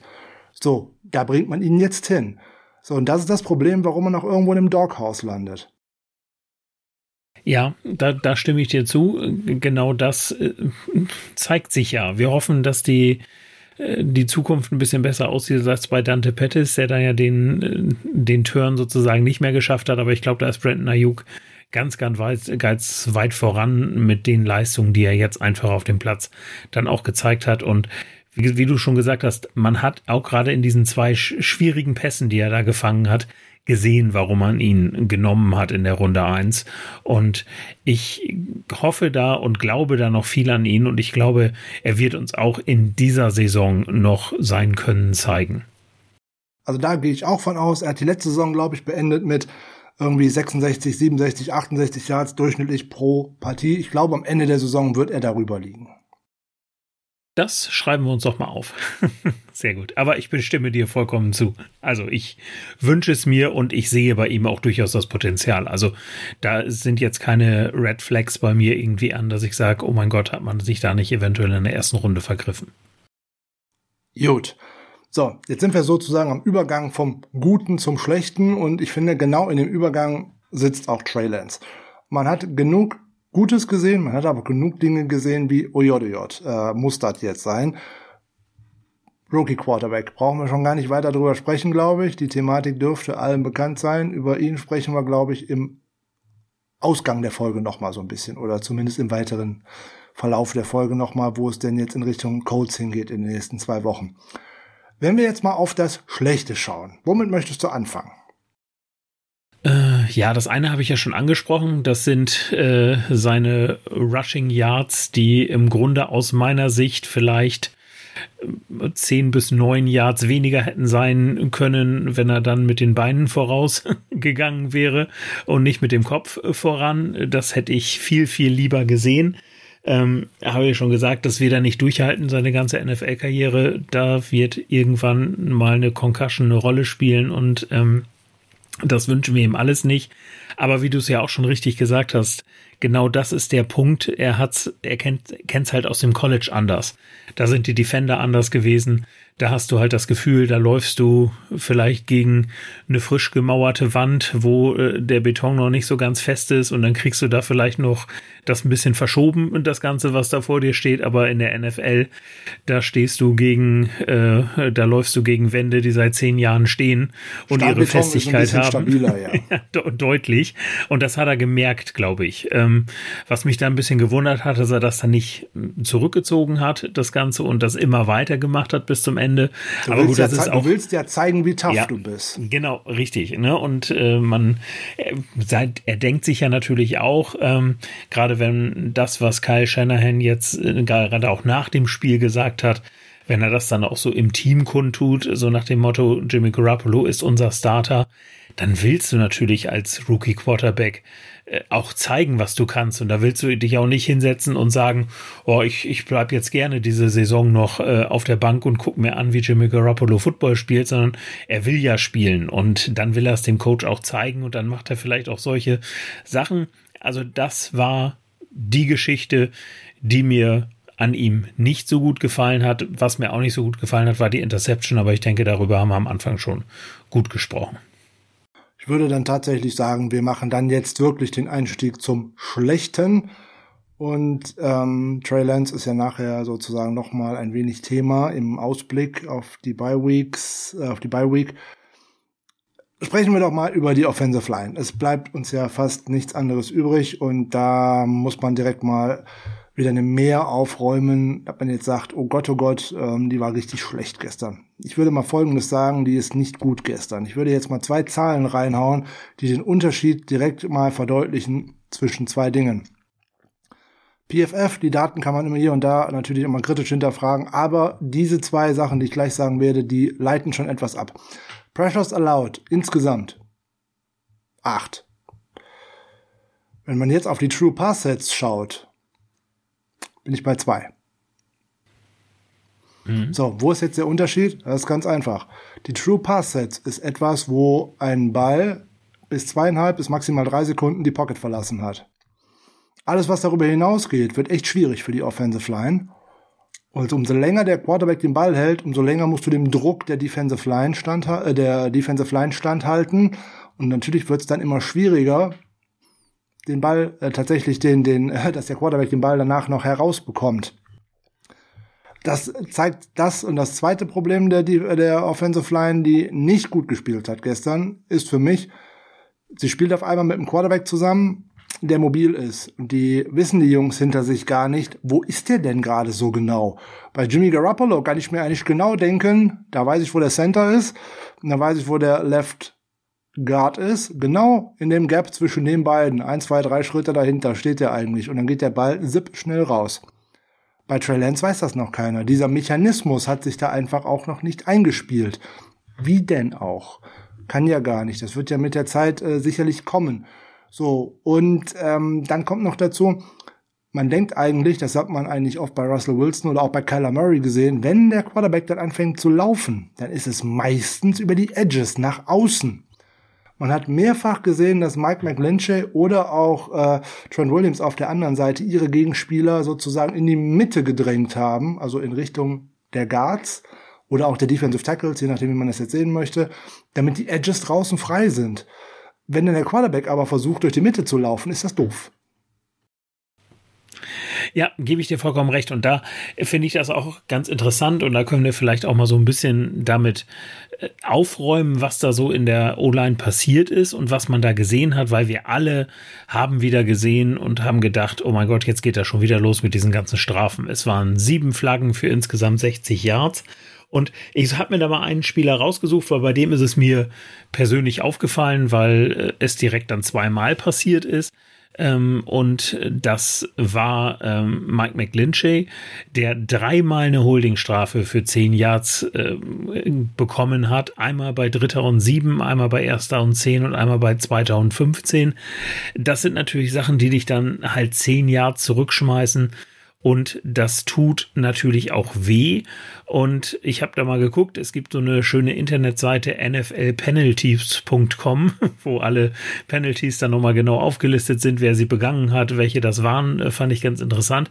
Da stehen die 49ers zurzeit auch auf Platz 7 in der Liga, was Offensive Holding Strafen angeht, nämlich 9 für 90 Yards. Äh, auf Platz 1 die Vikings mit 12 für 120 Yards. Und da haben wir uns, äh, können wir ja, glaube ich, offen machen, hier im äh, Vorgespräch schon mal ganz kurz drüber unterhalten. Ähm, woran liegt denn das, dass, dass bei Mike McGlinchey halt diese Holding-Strafen gegeben hat? Ist das ein Zeichen dafür, dass er schlecht war oder ist das ein Zeichen für was anderes? Also gestern wird er zum einen nicht seinen besten Tag gehabt haben. Zum anderen, das ist gar nicht groß bekannt geworden, hat er sich in einem der ersten Spielzüge eine Knöchelverletzung zugezogen und hat trotzdem weitergespielt. Keine Entschuldigung für eine Schlechtleistung, keine Frage, oder für eine nicht so Leistung, die man äh, von sonst in den letzten Wochen von ihm gewohnt war, weil ich finde, er hat sich im, wenn ich mir den Durchschnitt von den ersten vier Spielen dann gucke, zur letzten Saison klar gesteigert. Er hat sein Run-Blocking mindestens gehalten, aber er ist auch im Pass-Blocking deutlich besser geworden wird das mehr Gewicht mit sich bringen. So, und da komme ich jetzt wieder mit den Zahlen, die ich vorhin gesagt habe. True Pass Sets, ein Pressure. Kannst du eigentlich nicht viel zu sagen. Das passiert, gerade wenn man gegen richtig gute Gegenspieler hat. Und jetzt mal ein Chandler Jones oder auch gerade ein JJ Watt, das sind sehr, sehr gute Gegenspieler. Das muss man leider einfach mal so sagen. Insbesondere, wenn die um sie herum, weil das gut im Moment für sie läuft, auch eigentlich überperformen das ist halt so. Das haben wir 2019 auch gesehen. Bei McLinchay wird es dann halt auch die Sache, wenn es dann länger dauert, dann lässt er dann nach. Gehe ich jetzt auf die insgesamt Pressures allowed, bin ich bei vier bei ihm. Und hat dann Sack abgegeben, zwei Hits und ein Hurry. So, umso länger Trey Lance den Ball gehalten hat, umso größer wurden seine Schwierigkeiten. So, mag ein bisschen an der Verletzung liegen, aber natürlich auch daran, wenn eine gewisse, nämlich diese drei Sekunden überschritten sind, dann wird's echt schwer. Dann wird's echt schwer und zwar gerade dann gegen so einen abgezockten JJ Watt. Ja, vollkommen richtig. Der kann das, ne? Also das hat er ja gezeigt. Diese Saison läuft ja noch für ihn nicht so wirklich gut, aber ähm, er hat natürlich diese Skills und wenn er dann merkt, da ist ein Spieler nicht so ganz auf der Höhe, ähm, dann nutzt er das natürlich auch vollkommen gerne aus. Ne? Also für mich war es einfach nur wichtig, ihn auch nochmal anzusprechen, weil ich hatte so ein bisschen so beim ersten Gucken das Gefühl, oh mein Gott, alles, was da schief läuft in der O-Line, liegt an ihm. Aber äh, das war im Endeffekt gar nicht so. Wenn man sich auch die, du hast sie ja eben schon angesprochen, die Grades angeguckt hat äh, von Pro Football Focus für die O-Line, beziehungsweise im Pass-Blocking insgesamt, äh, auch die Running Backs, die da ja mitgeblockt haben, das sieht schon, wenn man jetzt äh, Ross Dwelly und Daniel Brunskill mal rausnimmt, äh, eigentlich ganz gut aus, äh, was da äh, passiert ist. Obwohl ich gerade das Grade von Brunskill einfach wieder nicht verstehen kann, weil ja. er einen Pressure abgegeben hat. Richtig, genau. Aber gut. Äh, ein Hit, ein Harry, genau, zwei waren es richtig. Aber natürlich, das, das passt nicht. Der wird da mit 13,7 gegradet. Ähm, das habe ich so ehrlich gesagt auch nicht gesehen. Also, und das ist ja immer so, so das, was fällt dir im, im Spiel auf. So, so vom Auge her war es aus meiner Sicht, war McLinchay die Schwachstelle in dieser, in dieser O-Line was vielleicht auch durch diese, diese Strafen halt ein bisschen ähm, hervorgehoben wurde. Ja gut, das wird alleine schon dadurch hervorgehoben, dass du jetzt na nachher sagen kannst, ja, der hat zwei und äh, der gute ähm, Trent Williams hat nur eine. Ja gut, ja. in einem Play konnten sich die Karten jetzt entscheiden, wen sie denn da jetzt bestrafen wollen, weil zehn Yards hätte es gegen beide gegeben. Ne? Kann, ja. Ich kann nur eine davon annehmen. Also das ist ja eigentlich gehupft wie gesprungen und ähm, Interessant ist, dass JJ Watt in den letzten Wochen, wenn man sich da seine äh, Alignments, seine Aufstellungen mal anschaut, oftmals durch die Interior Line versucht hat zu gehen. Gestern war er sehr häufig wieder als Edge außen unterwegs, nämlich gerade gegen McClinchay. Also wird man sich auf der Gegenseite da auch etwas bei gedacht haben, warum man da so attackiert oder warum man halt auch die rechte Seite der Line mehr attackiert als die linke. Wir hoffen immer noch auf Aaron Banks, ähm, dass der irgendwann mal kommt. Ich hoffe jetzt auch nach der Bye Week, dass er dann mal wieder oder dabei sein könnte oder überhaupt dabei sein könnte und äh, dass er da diese Line ein wenig stabilisiert, weil Center, Left Guard, Left äh, Tackle, die waren auch gestern überhaupt nicht das Problem. Ne? Der gute Alex Mack hat auch ein absolut clean Statsheet. Da ist nichts drauf. Der hat nichts abgegeben. Und ähm, da kann man sich eigentlich auch nur freuen. Der gibt, macht da eine echt gute, wirklich gute, gute ähm, Vorstellung. Und der hat diese Line dahingehend auch stabilisiert, weil der wirklich gut ansagt, was denn da auch vor ihm passiert.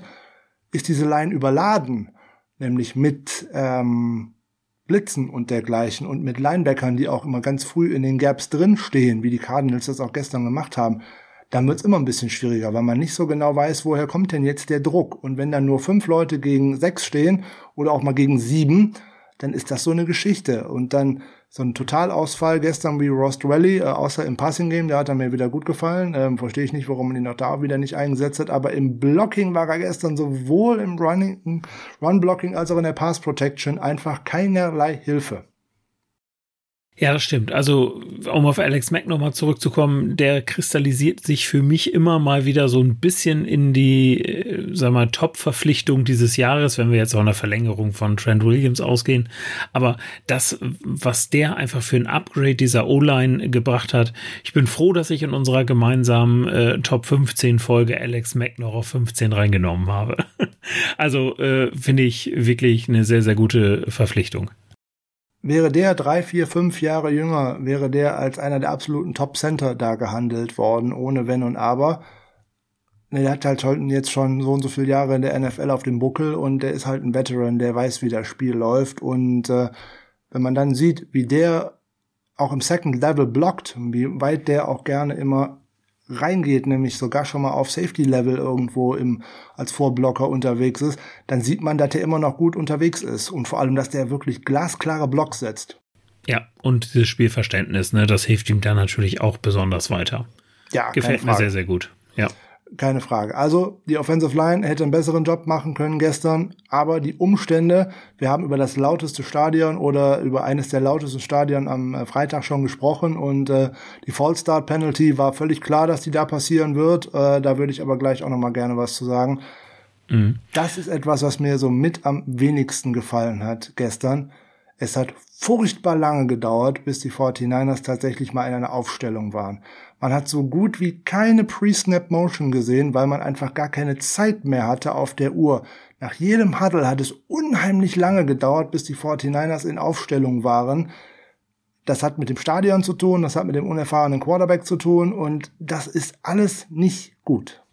Ja, da nimmst du dir ein bisschen was von dem, was ja die Offense von Kai Shanahan eigentlich auszeichnet, nämlich durch die Pre-Snap-Motion zu erkennen, was spielt denn jetzt die, die gegnerische Defense? Spielen die eine Zone-Defense oder eine Man-to-Man-Defense? Und ja, das, äh, das hat natürlich gefehlt. Das ist mir auch aufgefallen, dass dann im Grunde immer relativ wenig Zeit auf der Uhr war zeigt natürlich auch, wenn man sich überlegt, also du hast ja die, die Differenz zwischen äh, den äh, Time of Possessions gerade angesprochen.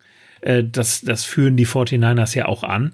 Aber im Endeffekt hatte man irgendwie gefühlt war es anders. Also gefühlt fand ich, fand ich hatten die Cardinals äh, mehr Time of Possession. Aber das lag dann halt daran, ist natürlich klar, wenn du den Ball bei noch 20 Sekunden auf der Uhr snappst oder halt bei 5. Dann sind schon mal 15 Sekunden, die du dann wieder sozusagen auf deinem Konto hast, die du aber auch nicht effektiv genutzt hast. Ja, vollkommen richtig, vollkommen richtig. Bevor wir die Offensive Line äh, jetzt verlassen, den einen hätte ich eigentlich noch bei den Guten vorhin anbringen müssen, aber das passt nicht so gut, wenn er aus einer Unit herausragt, die man eigentlich somit als die schwächste äh, ähm, einstufen müsste. Laken Tomlinson, der hat ein absolutes Bombenspiel gemacht. Nämlich, der hat einen 87,7 Pass-Blocking-Grade, keinerlei Pressure zugelassen und war auch im Run-Blocking sehr gut. Da kann man nur wieder sagen, der ist auch ein unterschätzter Spieler, wie viele Guards in dieser Liga. Ja. Der macht eigentlich jede Woche immer ein sauberes Spiel und der war auch als Vorblocker echt gut gestern. Deswegen habe ich mich auch so gewundert, dass wir so wenig Outside Zone laufen, weil auch das ist immer eine Stärke von ihm, da im Second Level vorzublocken. Mhm, genau, hätte man sich gewünscht. Und äh, gerade die Guards, du hast es ja vollkommen richtig gesagt, äh, es ist einfach so, ne, denen wird äh, relativ wenig Liebe geschenkt, auch relativ wenig Geld bezahlt, im Gegensatz zu den Tackles, die dann daneben stehen. Aber wir haben ja umgekehrt über die D-Line der 49ers gesprochen und den Vorteil, den du hast, wenn du einen Nick Bosa hast, der da drauf geht äh, auf den besten Tackle in der Regel, äh, den die, den der Gegner zu bieten hat. Ja, und dann hast du halt äh, direkt daneben jemanden, der das ausnutzen kann. Und das ist ja bei den, bei den Cardinals oder generell bei anderen Mannschaften nicht anders. Und die, die starke Last, die fällt dann ja halt auf die, auch auf diese Guards. Und gerade der Guard neben ähm, äh, Trent Williams ist dann halt derjenige, der natürlich auch zeigen muss, was er kann. Und das macht Laken Tomlinson einfach äh, großartig und der gefällt mir eigentlich jedes Spiel. Der hat ja auch wieder 100% der Snaps auf dem Platz gestanden. Ähm, spricht ja auch für seine Qualität. In der O-Line ist das natürlich, sagen wir, auch fast schon üblich, ne, dass man da jeden, jeden Snap auf dem Platz steht. Aber ähm, also, wie gesagt, was er da geleistet hat, dass er da im Grunde überhaupt nicht zugelassen hat, sehr, sehr gut. Auf jeden Fall. Dann kommen wir jetzt von sehr, sehr gut zu sehr, sehr schlecht. ich wechsle mal in unser Receiving Core. Ja. Wenn ich da sehe, wie schwer es unsere Receiver ihrem Rookie Quarterback gemacht haben, mit drei Drops, und das sind wirklich drei glasklare Drops, äh, hätte PFF auch noch ein oder zwei noch dazu zählen können, was sie nicht gemacht haben. Ähm, der von Mohamed Sanu war echt böse, weil das, der hätte nämlich auch die Ketten bewegt. Ähm, Debo Samuel hat zwei Dinger fallen lassen, die man eigentlich fangen muss. Da hatte ich gestern das Gefühl, der ist gar nicht auf dem Feld, außer in dem Running Play. Ah, das hat mir überhaupt nicht gefallen und äh, ja, ich wollte ohnehin vorhin mal über Travis Benjamin sprechen, äh, warum der überhaupt dabei war. Ich habe eigentlich nur eine einzige Idee, warum. Dass der Practice Squad und auch vorher in der Offseason beziehungsweise im Training Camp und in der Preseason, dass der oftmals im Second Team gespielt haben wird und dass man da gedacht hat, man hatte da vielleicht eine Verbindung zu Trey Lance, weil er häufiger auf ihn geworfen hat, weil das Argument mit dem Speed naja, gut, also dann hätte man auch Trent Sherfield nehmen können und hätte ihn schneller äh, mehr einsetzen können, ähm, weil der ist mindestens genauso schnell als Travis Benjamin. Die Erfahrung könnte für ihn sprechen, das mag sein, aber dann jetzt auch ein ganzes Jahr nicht gespielt und dann jetzt erste Mal von der Practice Squad dabei, war ja nur auch sein erstes Spiel. Und ähm, das habe ich überhaupt nicht verstanden. Und ähm, dass man sich dann auch tatsächlich das erste wirkliche Passing Play, dass man das irgendwie so designt, äh, dass das in Richtung von Travis Benjamin gehen könnte, da hätte ich auch eher gedacht, da bringe ich Debo Samuel ins Spiel oder Brandon Ayuk oder vielleicht sogar Rost Valley, wenn ich ehrlich bin, weil es ein großes Ziel ist. Aber ähm, ja, da ist dann auch direkt die Interception draus geworden. Das war jetzt nicht der Fehler von Travis Benjamin. Ähm, der ist seine Route gelaufen, der ist da überworfen worden, so will ich das gar nicht sagen. Nur ich bin verwundert über die ganze Nummer. Ein Spieler, den man dann vom Practice Squad befördert hat, dass der so viele Snaps bekommt und auch tatsächlich so viele Routen läuft und dann auch tatsächlich mal zwei Targets bekommt. Ich meine, Brandon Ayuk hat äh, nur drei bekommen und äh, Mohamed Sanu auch nur drei und ähm, Ross Rally zwei, der wenigstens beide davon gefangen hat. Also da ist mir diese Verteilung bei der ganzen Nummer nicht so ganz klar. Ja, hat mich auch gewundert und Trent Sherfield hat ja nicht ein einziges Target bekommen. Und das war ja, wir haben ja uns am Freitag auch noch drüber unterhalten. Äh, ja, das war so ein bisschen das, was man sehr so erwartet hatte, ne? durch diese Connection, die Trey Lance und Trent Sherfield einfach haben, äh, hat mich das total gewundert, dass man den ja im Grunde äh, nicht nur auf den, auf dem Platz nicht gesehen hat, sondern dann halt auch bei den Targets überhaupt nicht.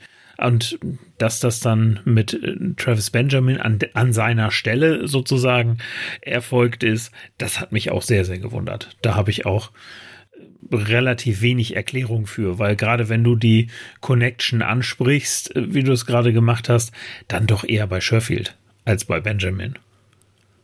Deswegen habe ich nicht verstanden. Veteran-Element, okay, äh, das kann ich noch nachvollziehen. Speed-Element hätte ich mit Sherfield haben können, hätte ich aber auch mit Brandon Ayuk haben können, so nebenbei.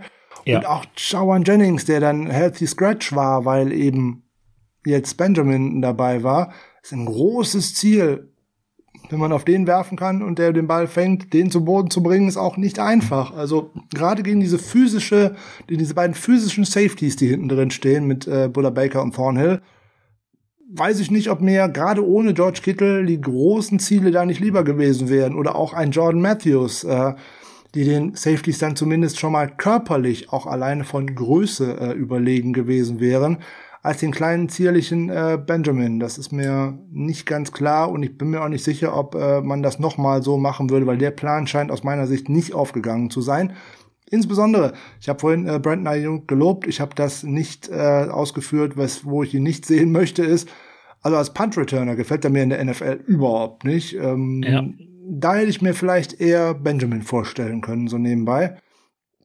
Aber das ist auch ein Problem, was die 49ers sich wieder selber eingebrockt haben, weil das man, da hat man einfach in der Offseason anscheinend keine Priorität draufgelegt, einen, einen Spezialisten dafür zu verpflichten. Ich hatte da mal in einer der Folgen von unseren Free Agency Verpflichtungen oder Wunschverpflichtungen mal einen gewissen Corderell Patterson ins Spiel gebracht. Ähm, ja, das wäre jemand, der das über Jahre hinweg vorher gemacht hat. Ja, der glänzt jetzt gerade in einer anderen Rolle. Das hätte bei uns wahrscheinlich so nicht direkt gegeben. Aber das wäre ein Schweizer Taschenmesser gewesen, was auch tatsächlich mal auf dem Feld stehen würde. So nebenbei, weil das war Patterson in seiner Karriere eigentlich immer, nämlich wenig verletzt und immer irgendwie als Returner und auch mal als Receiver oder mal als Running Back auf dem Feld. Also der hätte gut in unsere Offense gepasst.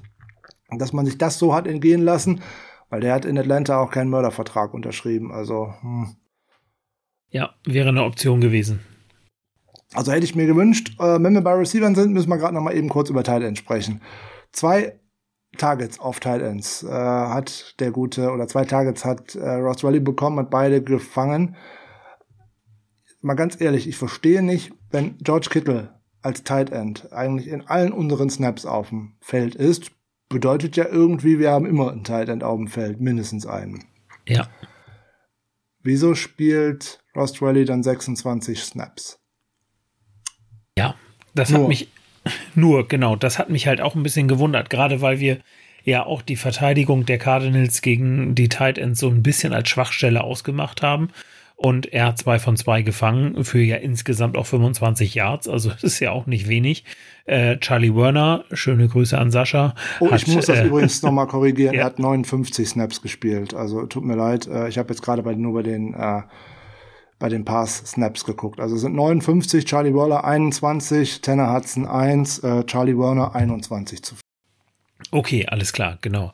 Also ich habe jetzt auch hier gerade die, die Receptions offen und Charlie Werner hat auch eins von eins gefangen äh, für vier Yards.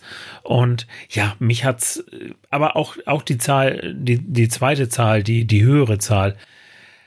Ja, irgendwie habe ich das Gefühl, man hätte Ross Rally einfach noch besser einsetzen können.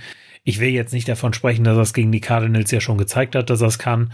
Ähm, das hat weniger, glaube ich, was mit den Cardinals zu tun. Ich kann mich an die Saison, wir, wir alle können uns, glaube ich, noch an die Saison äh, 2019 sehr, sehr gut erinnern.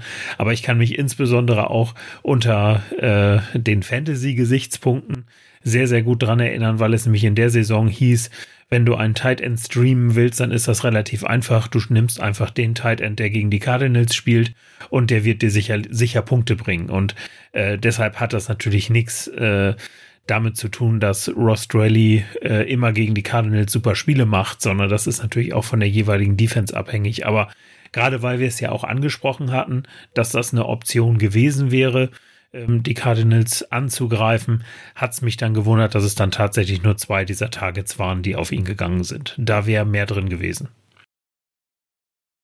Da wäre mehr äh, drin gewesen, ja.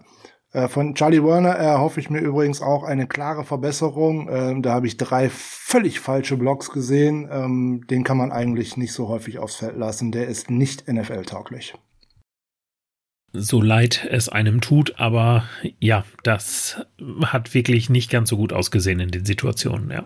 Leider völlig falsche Handarbeit, die Füße standen völlig falsch, das war offene Scheunentor. Ähm, ist schlecht, da muss man nochmal definitiv äh, nachjustieren. Da haben die 49ers aus meiner Sicht auch die völlig falsche Entscheidung getroffen, ihn mit aufs Roster zu nehmen und äh, Michael Pro zu entlassen. Der hat gestern übrigens einen Touchdown gefangen und äh, hat drittes Spiel in Folge ein sehr gutes Blocking Grade geleistet. Also das äh, scheint sich im Nachhinein auch als Fehler äh, zu entpuppen. Vielleicht nimmt George Kittle ihn ja mit an die Tight End University und bringt ihm noch ein bisschen was bei. George Kittle sollte in der kommenden Vorbereitung sich mal auf sich konzentrieren und dass er mit einem fitten Körper in das Trainingslager der 49ers geht und nicht irgendwie so einen anderen Quatsch nebenbei zu machen. okay. Nehme ich so zur Kenntnis. Stimme ich dir aber auch zu ja, das ist irgendwelche Medienveranstaltungen oder irgendwas. Kümmer dich um dich selber, stehe in den 16 oder 17 Saisonspielen auf dem Feld und mach nicht so einen Unfug in der Offseason. Kümmer dich um deinen Körper, der ist dein Kapital, kümmer dich nicht um irgendwelche anderen Titans. Ja. Punkt. Okay. Ist in Ordnung. ich bin für jede Aktivität, die ein Spieler außerhalb vom Training und was weiß ich nicht macht, solange Leistung auf dem Feld stimmt und ich nicht jede Woche den im Injury Report lesen muss, muss ich ihn jede Woche im Injury Report lesen? Muss ich fragen, was er die äh, sieben Monate außerhalb der NFL-Saison macht? Da hast du vollkommen recht. Also es muss die Balance sein, ne? Und wenn körperliche Fitness da wäre, dann würde man das Ganze natürlich auch ganz anders sehen. Oder wenn diese Verletzungsentfälligkeit nicht so da wäre. Aber da bin ich, da bin ich vollkommen bei dir. Ähm, man sollte sich erstmal auf das konzentrieren, wofür man ja im Endeffekt auch bezahlt wird.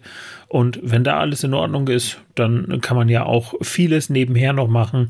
Und da spricht dann ja auch überhaupt nichts gegen, aber das muss halt erstmal sichergestellt sein. Langsam aber sicher, ich spreche jetzt mal was völlig Unpopuläres aus, muss man sich fragen, ob der Kittelvertrag nicht zum Bumerang wird. Ich glaube, dass ja, ich, ich sehe das äh, anders als du. Ich sehe ihn immer noch äh, als, als einen der besten, wenn nicht sogar den besten Tight End der Liga. Ähm, klar, Verletzung immer ein Problem. Ähm, also ich, ich finde einfach, er ist komplett. Also sowohl im Receiving als auch im, im Blocking-Game. Und das hast du halt bei vielen Tight Ends nicht. Die einen können das eine und die anderen können das andere, aber dass sie beides so gut machen wie er, aber natürlich, die, die Verletzungen sind ein Problem und ein George Kittle, der neben dem Platz steht, der hilft dem Team auch nicht weiter. Und wenn der dann den Mega-Vertrag hat, dann kostet dir das auch nur Geld, den, das du im Grunde besser gebrauchen könntest für die Verpflichtung irgendwelcher äh, Cornerbacks beispielsweise. Ähm, insofern kann ich das schon verstehen. Ich, ja, ich hoffe, dass sich da einfach in der Gesundheitssituation was ändert bei ihm. Das hoffe ich auch. Aber im Endeffekt muss man das jetzt zu diesem Zeitpunkt langsam aber sicher mal kritisch hinterfragen. Es ist seine vierte NFL-Spielzeit. Keine davon alle 16 Spiele bestritten. Oder jetzt auch alle 17 mhm. bestritten. Letzte Saison die Hälfte der Spiele verpasst und auch in den Spielen, wo er auf dem Feld war, die Hälfte davon eigentlich ein halber Kittel. Ja, okay. So, jetzt haben wir jetzt in dieser Saison schon wieder zweimal einen halben Kittel gesehen, werden ihn jetzt mindestens drei Spiele nicht sehen. Und dann gucken wir mal weiter, wie das denn äh, Anfang November aussieht, ob dann äh, ein fitter Kittel aufs Spielfeld zurückkehrt. Ja, ja, natürlich. Keine Frage. Aber gut, vielleicht auch diese drei Spiele Auszeit, die man ihm jetzt gibt, vielleicht führen die auch noch ein bisschen zu mehr Regeneration, als das bei ihm ja sonst üblich war, weil er ja im Grunde nach der Verletzung äh, schnellstmöglich wieder auf dem Platz war. Und ich will jetzt einfach mal behaupten, ohne es zu wissen, da war sicherlich noch nicht wieder alles so in Ordnung, sondern es war eher so eine Toleranzgeschichte, dass er sagt, Jetzt ist eigentlich so, eine, so ein Punkt erreicht, wie, wo ich sage, da geht's. Aber auch das ist natürlich wieder zu hinterfragen, wenn wir über das Thema Pass auf deinen Körper aufsprechen. Bitte nicht falsch verstehen. Ich äh, mag George Kittle sehr. Ich mag auch seine Attitüde neben dem Spielfeld äh, sehr und ich mag ihn auch sehr als Identifikationsfigur dieser Franchise. Äh, andere Spieler werden dafür kritisiert, dass sie nicht auf dem Feld stehen. Jimmy Garoppolo zum Beispiel die Fehlquote von George Kittle ist nicht mehr so weit entfernt von Jimmy Garoppolo. Ja, da hast du recht. So, das ist leider ein Fakt. Und ähm, da muss man sich tatsächlich Gedanken machen, ob das so eine gute Idee gewesen ist, weil die 49ers haben in den letzten Jahren mit ihren großen Verträgen nicht gut gelegen. Mhm. Ja, das war mit, ich gucke gar nicht darauf, darauf zurück, was vor äh, Shanahan und Lynch gewesen ist, sondern alleine nur, was seit Shanahan und Lynch gewesen ist. Wenn ich mir da die Off-Season-Aktivitäten anschaue, dann muss man hier und da bei gerade in der Free Agency schauen, ob das alles so gut war. Im Nachhinein ist das immer so eine Sache, kann ich immer sagen, alles klar, das war doof. Aber wenn ich so an Malcolm Smith denke, das ist einer der größten Verträge, die man im ersten Jahr abgeschlossen hat. Hui, das war äh, nix. Ähm, Pierre Gasson, ähm, das war teuer und nix. Ähm, dann ähm, Marquis Goodwin mit einem teuren Vertrag ausgestattet nach einem guten Spiel mehr oder weniger. Ähm, das war auch schon wieder nix. Ja, dann jetzt eben Jimmy Garoppolo nach fünf guten Spielen, Mega-Vertrag. Hui, hm. Ja, hätte sich auszahlen können, hat's aber im Endeffekt jetzt nicht. Kittel jetzt. Mal schauen, wie das mit Fred Warner weitergeht. Also toi toi toi, ähm, dass der weiterhin so schön auf dem Feld stehen wird. Und wie gesagt, die nächste Vertragsverlängerung, die für die 49ers ansteht und teuer werden wird, ist Nick Bowser, der auch schon eine komplette Spielzeit bis auf anderthalb Spiele verpasst hat. Ja. So. Das. ja. Ganz schwieriges Thema und ganz schwierige Materie, äh, keine Frage. Nur das war jetzt, das würde noch wieder zu Stephen Gilmore passen und so, was man gesagt hat, hey, mhm. aber den muss man doch jetzt unbedingt holen. Ja, Freunde, habt ihr mal gesehen, wie viele Spiele der schon verpasst hat? Ich kann ja nicht ja. sozusagen auf der einen Seite sagen, Mist, ich habe immer nur verletzte Spieler und auf der anderen Seite sagen, dann verpflichtet doch bitte noch wieder ein paar, die während ihrer Karriere eigentlich mehr verletzt waren, als dass sie denn gespielt haben. Das ist ein hausgebackenes Problem. Das wird ja dadurch nicht besser. Ich muss Spieler verpflichten, die auf dem Feld stehen. Ja, da hast du natürlich vollkommen recht. Andererseits ist es natürlich auch gerade bei den, in den Positionen, wie es bei Kittel ist, aber wie es bei Bosa auch sein wird. Du sagst halt nicht, ja, lieber Nick, äh, du möchtest jetzt deine x Millionen Euro hier verdienen. Wir zahlen dir zehn weniger, weil du könntest ja wieder verletzt sein ja, dann holt er sich die zehn halt bei einem anderen Team und das so jemanden einfach mit diesem, diesem Talent willst du ja nicht gehen lassen. Und ne, das ist halt genau der Punkt. In diese, in diese Verletzungsfalle, ich, ich also es ist ganz klar, wenn du jetzt, äh, sag ich mal, einen mittelmäßigen Spieler hast, der relativ häufig verletzt ist, da sagst du dann irgendwann, nee, das Geld bezahlen wir dir nicht mehr. Aber wenn du dann solche talentierten Leute hast wie Nick Bosa, George Kittle, ähm, da, ich glaube nicht, dass du da als, als Team jetzt so unheimlich viel drauf guckst, wie viel, wie viel Snaps hast du denn gesehen oder beziehungsweise wie oft warst du verletzt? Und da wird einfach das große Geld fließen. Und ich glaube, das werden wir bei Bosa auch wieder sehen, wenn er jetzt nicht auf irgendwelche Ideen kommt, äh, aus San Francisco wegzuwollen, aber ich glaube, dafür sieht das Team einfach auch jetzt, haben wir eben auch schon mit den Running Backs und jetzt mit äh, Trey Lance auch angesprochen, sieht das einfach zu gut aus, sodass man jetzt auch nicht erwarten kann, dass er jetzt sagt, ich möchte jetzt aber zu einem Contender und das, da sehe ich die 49ers jetzt in den nächsten äh, drei, vier, fünf Jahren nicht.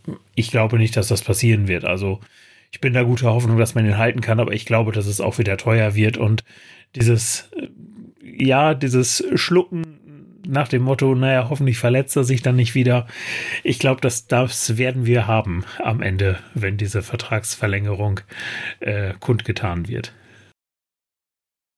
Im Endeffekt wollte ich auch nur mal George Kittle ein wenig in diesen diese Großwetterlage hineinrücken, äh, wo über andere Spieler einfach immer nur hergezogen wird. Und ähm, nur weil der eine Everybody's Darling ist, äh, steht er nicht unbedingt mehr auf dem Feld als derjenige, den man vorher immer kritisch hinterfragt.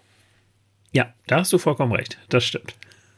So, jetzt hoffen wir alle, dass das ab Anfang November wieder anders aussieht und äh, ich möchte auch gerne einen fitten George Kittle auf dem Feld sehen, weil dann ist er auch eine Waffe. Habe ich den so wie zu Saisonanfang, dann ist das halt so eine Sache, das hilft mir nicht weiter. Dann kann ich ihn auch nicht richtig einsetzen. Dann ist das nicht wie Travis Kelsey, der da jede Woche wie eine Maschine irgendetwas abliefert. Ja, da hast du vollkommen recht. So, sagen wir noch was Positives zu Wide Receivers und Co. Ähm, ja, positiv wäre mal, dass der äh, gute Debo Samuel äh, seit Jerry Rice in der 1998er Saison der erste Spieler der 49ers ist oder der erste Wide Receiver der 49ers ist, der in den ersten fünf Spielen jeweils 50 oder mehr Receiving Yards erzielt hat auch schon mal was. Damit ja. liegt er äh, tatsächlich auf Platz 5, jetzt mit 548 erzielten Yards in den ersten fünf Spielen äh, der All-Time-Liste bei den 49ers intern. Die ersten vier Plätze davor ist alles Jerry Rice. Also von daher braucht man keinen großen anderen Namen zu nennen. Äh, das war Bestleistung von Jerry Rice nach fünf Spielen, waren übrigens 634 Yards. Okay, ja in einer Zeit, wo deutlich weniger geworfen wurde als heute. Wenn Jerry Rice heute äh, spielen würde, dann werden das wahrscheinlich 1200 oder irgendwie sowas. Äh, wo man wohl aus, von ausgehen könnte, ja. Ja, da müssen wir jetzt noch, äh, wenn wir schon über schlecht reden, dann müssen wir, glaube ich, mal über Coverage reden. ja, bitteschön. Also das ähm, haben wir ja schon, schon angesprochen. Das war wirklich ja, also Josh Norman hat mir dieses Spiel überhaupt nicht gut gefallen und ja, da waren halt immer wieder diese, ja, ich will sie vielleicht gar nicht unbedingt Big Plays nennen, aber es waren halt immer wieder diese Pässe, äh, ja, wo sie die Cardinals dann halt einfach äh, dann für das neue Down getragen haben, was dann leider nicht verhindert werden konnte. So sieht's aus. Jetzt haben wir zwar keinen Spieler dabei, der irgendwie so ein 158er Passer-Rating abgegeben hat, wie Aziz Al-Shaya letzte Woche, der interessanterweise zwar zwei Targets hatte in diesem Spiel, aber beide Receptions verhindert hat. Also von daher, äh, Al-Shaya hat tatsächlich da ein richtig gutes Spiel gemacht im Vergleich zu letzter Woche. Den anderen, den man noch positiv hervorheben könnte oder müsste, ist Emmanuel Mosley, weil der hat tatsächlich 19 Yards abgegeben, macht 84er Passer-Rating, damit können wir leben. Sehr gut sogar, äh, wie ja. ich finde. Und ähm, der etabliert sich da wieder als äh, unser Nummer eins Corner, was würde auch definitiv sein müssen in der letzten Saison, weil ein anderer wird da nicht mehr zukommen, äh, habe ich so das Gefühl. Das wird jetzt immer mal Norman sein oder Kirkpatrick oder vielleicht Lenoir oder Ambry Thomas und äh, dann allein die Wechselei macht das Ganze schon schwierig. Nackte Zahlen, ich spare mir jetzt mal die einzelnen Werte davon, sondern ich sage immer nur den Spielernamen plus das zugelassene Passer-Rating, weil das sagt nämlich eigentlich schon alles. Dante Johnson 106,9. Jakiski Tat 108,3. Jimmy Ward 118,8. Marcel Harris 118,8. Josh Norman 116,7. Ui. Ja. Das ist viel. Das ist überall viel. Ja. Und das hat eigentlich auch überall irgendwie gescheppert. Ne? Bei Josh Norman ist es am häufigsten aufgefallen, weil es eben gerade gegen äh, die Andre Hopkins zumeist für ihn ging. Das ist eigentlich auch den schwersten der Verteil der, der angreifenden Mannschaft. Die anderen, Christian Kirk ist mir nicht so sehr aufgefallen, wie ich erwartet habe. Da hat man den Speed nicht wirklich gut unterbringen können oder nicht bedienen können. AJ Green hat auch, glaube ich, einen Catch, wenn mich nicht alles täuscht, oder zwei, ich bin mir nicht ganz sicher, aber auch nicht den großen Schaden angerichtet. Äh, Rondell Moore war auch so ein, hm, muss man mal schauen, aber insgesamt, man hat jetzt nicht so viel Yards abgegeben, wie man befürchtet hat. Die reinen Zahlen am Ende, die sehen einfach furchtbar aus. Ja, genau. Da, das, da trügt das Bild dann auch wieder ein bisschen. Ne? Also ich habe gerade nochmal nachgeguckt. Ähm, AJ Green hat ein Target bekommen ähm, oder hatte zwei Targets, hat eins gefangen, genau. und äh, gegen Jakiski Tart hat er die Reception gehabt. Ja, die Zahlen sehen schon, schon deutlich schlechter aus, als es dann im Endeffekt tatsächlich war, wobei es halt natürlich immer noch nicht gut war. Ne? Und das ist ja auch das, was wir in den letzten Spielen schon angesprochen haben. Das, das liegt vielleicht nicht unbedingt alleine am Talent der Spieler, sondern vielleicht auch an so ein bisschen am Scheme. Und das ist jetzt so der Punkt, wo ich es eigentlich so langsam von DeMarco Ryans jetzt vielleicht gerade ist die Bye Week genau der perfekte Moment dafür, ähm, das auszunutzen, einfach um da mal so ein bisschen ähm, das Scheme zu ändern, dass du halt deinen Defensive Backs beziehungsweise den Cornerbacks dann hilfst über andere Positionen. Es fängt damit an, ich habe es letzte Woche an gleicher Stelle hier schon gesagt, ich muss meine Coverage auch tatsächlich mal verschleiern. Ich darf nicht immer anzeigen, was ich denn da tun werde. In mindestens der Hälfte der Aufstellung habe ich direkt gesehen, wir haben zwei Deep Safeties. Ja. Was man immer wieder bedeutet, ich spiele Outside Man-to-Man -Man und in der Underneath-Cover-Zone werde ich übergeben. Ja, das ist doof, das weiß ich dann halt vorher. Das weiß aber auch die andere Mannschaft. Also muss ich doch da etwas anderes tun. Problem daran ist, habe ich ja vorhin schon mal gesagt, man spielt Woche für Woche mit einer anderen Zusammensetzung. Wie soll da ein Automatismus zustande kommen? Da muss man jetzt tatsächlich die kommenden zwei Wochen nutzen bis zum Spiel gegen die Colts, damit man da mehr Stabilität reinbekommt. Ja, was anderes fällt mir da auch äh, ehrlich gesagt gerade nicht äh, zu ein. Ähm, was ich schön fand, ist, dass man gestern auch mal, ich habe es in der Woche davor ja auch gefordert, wenn ich mal ein Big Play brauche für die Defense, bringt doch mal einen dritten Safety. Da mhm. war Talanoa Hufanga wenigstens mal für fünf Snaps auf dem Feld.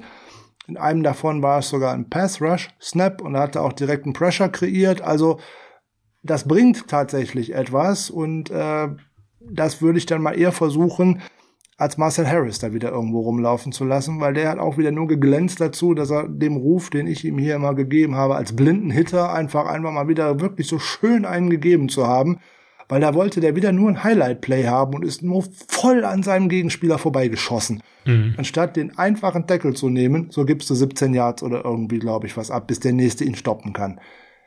Sechs Sätzen.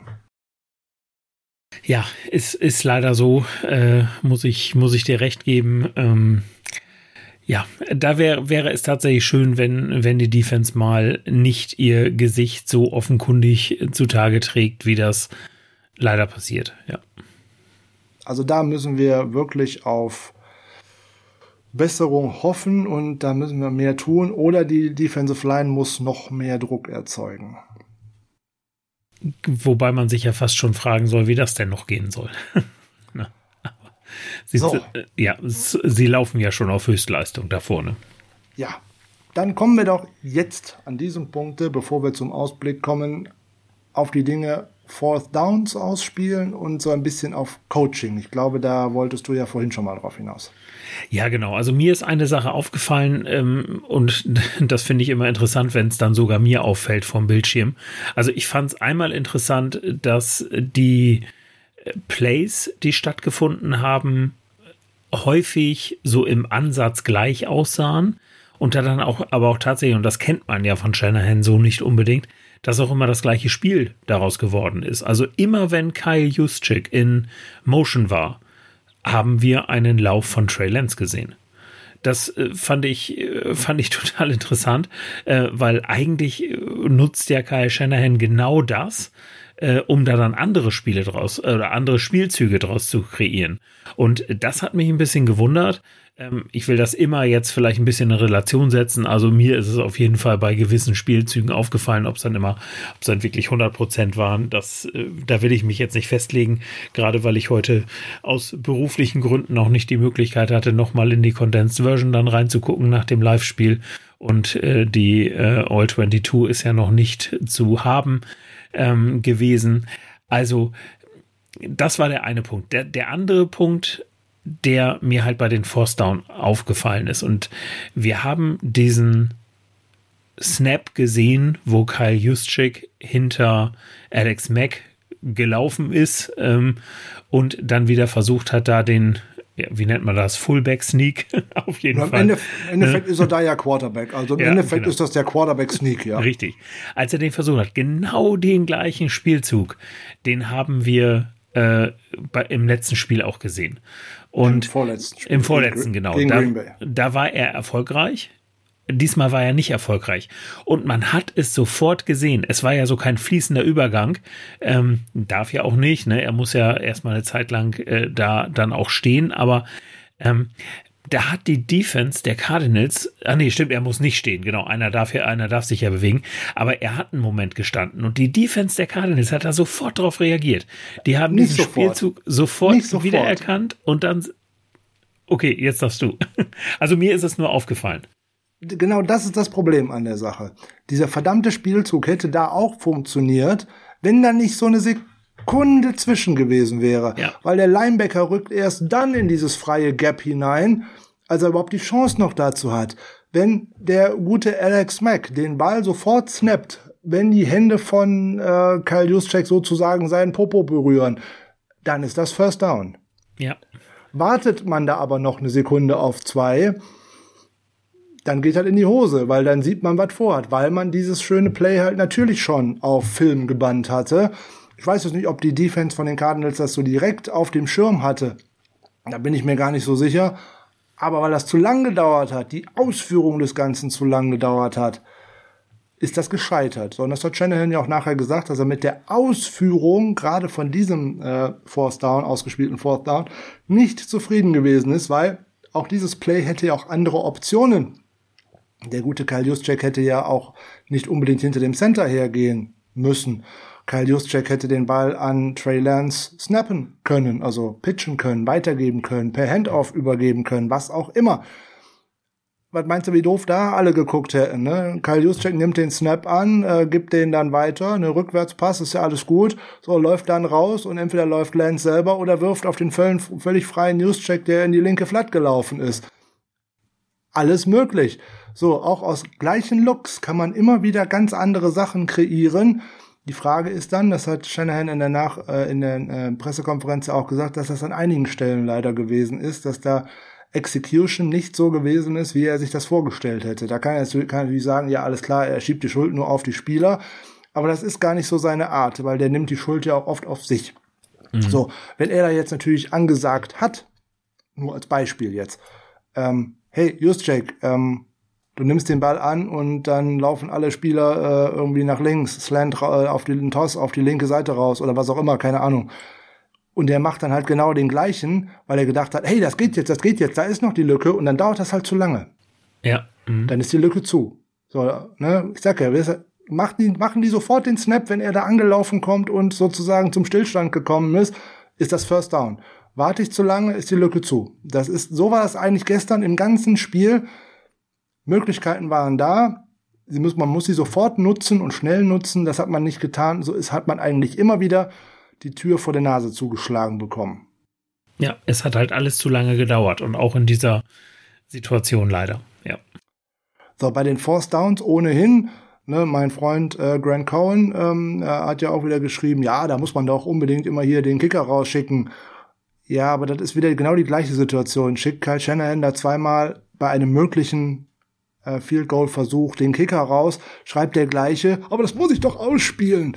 Also von daher, wie der Coach das macht, macht das in dem Falle dann auch falsch. So, hätte er vielleicht bei dem einen oder anderen mit Robbie Gold auch gemacht. So, jetzt kann ich ja sagen, Joey Sly habe ich ja auch im Freitag schon gesagt, ja klar hat der Pumpe im Bein, der kann schießen ohne Ende. Mit der Treffgenauigkeit von weiter weg, da hapert's aber. So, und wenn du das dann auch weißt, dann denkst du, hey, wenn ich jetzt hier den First Down schaffe, das ist gut für meinen Quarterback, das ist gut für mein Team und so weiter und so weiter. Wie man's macht, macht man's falsch. Sonst wirft man Shanahan immer vor, hey, du callst viel zu konservativ, du spielst keine vierten Versuche aus, jetzt mach das. Ja, das kann nicht immer gut gehen. Keine Frage, aber das liegt ja nicht zwangsweise immer nur am Coach. Natürlich auch, er gibt die Plays an. So, aber der wird nicht gecallt haben, hey, lieber Trey Lance, lauf mal irgendwie mit dem Ball Richtung Endzone und schmeiß dann mit, schmeiß dich mit Schulter voran in die Endzone. Genau. Das hat er niemals gecallt, sondern das war ein Passing Play, das war kein designter Run. Ja. Ja, genau. Und das ist halt immer genau der Punkt. Wie, äh, und das ist die, die Execution, also die Ausführung, ähm, wie du es dann tatsächlich umsetzt. Ne? Und wie du sagst, selbst wenn das ein geplanter Run für Trey Lance gewesen sein sollte in dem Moment, dann sagt natürlich Kai Shanahan nicht, wie er sozusagen in die Endzone muss. Das ist eine Entscheidung, die muss Trey Lance äh, für sich treffen, indem er sieht, wo fliegen jetzt meine Gegner lang und, und was mache ich da und, und was weiß ich. Aber ähm, das ist halt genau der Punkt. Ich, ich persönlich muss sagen, alle Force Downs, die da ausgespielt wurden an der Mittellinie, bin ich absolut d'accord, würde ich mir auch wünschen, dass das, dass das, dass Kyle Shanahan das beibehält und das auch viel öfter macht. Ja, dieses äh, Force Down da kurz vor der Endzone. Also da bin ich noch ein bisschen zwiegespalten. Ähm, ich will mich vielleicht einfach, weil man diese Option mit Trey Lance jetzt einfach viel besser hat. Du hast viel andere, viel bessere Möglichkeiten, als du das mit dem Jimmy Garoppolo hast, ähm, der immerhin Quarterback Sneak natürlich wunderbar beherrscht, aber aber nicht von der 5-Yard-Linie. Nee, natürlich nicht von der 5-Yard-Linie, genau. Und das ist halt der Punkt. Also, das dafür gehen, finde ich prinzipiell gut. Aber, also bei, bei dieser Situation bin ich da tatsächlich noch ein bisschen unentschieden, ob ich mir da nicht das Field Goal ge gewünscht hätte. Aber seien wir offen, das Field Goal alleine hätte uns den Sieg auch nicht gebracht und auch ein zweites Field Goal nicht, also jetzt rein von den Punkten. Was das dann wieder mit dem Spiel gemacht hat, mit dem Spielfluss und so weiter, steht natürlich auf einem ganz anderen Blatt, werden wir nie beurteilen können. Ne? Wir wissen auch nicht, wenn ein Sack weniger oder ein Sack mehr gewesen wäre, wie das Spiel dann gelaufen wäre. Man weiß es einfach nicht, aber es ist, also diese Force Down Geschichten, also ich finde es prinzipiell gut, wie er es gemacht hat, dass er dann so im Grunde gefühlt bei jedem Force Down dafür gegangen ist. Ähm, war sicherlich ein bisschen zu viel, aber grundsätzlich die Idee dahinter gefällt mir eigentlich ganz gut. Ja, ich bin da auch für, ich bin da auch nicht äh, zwiegespalten. Ähm, ich habe ja vorhin schon mal die Motivation zwischen äh, bei dem äh, dargelegt, warum man denn wahrscheinlich da an der Goal Line unbedingt den Touchdown wollte vorher schon einen Turnover und Downs gehabt und gesehen, oh Gott, die kommen eigentlich immer gut übers Feld und so weiter und so weiter. Kann, wie oft kann meine Defense diese, diese high-powered Offense denn tatsächlich stoppen? Also eigentlich häufiger als gedacht, wenn wir ehrlich sind.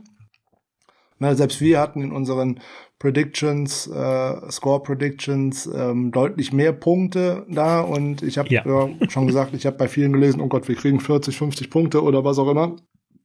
Das ist ja nun mal überhaupt nicht so gekommen.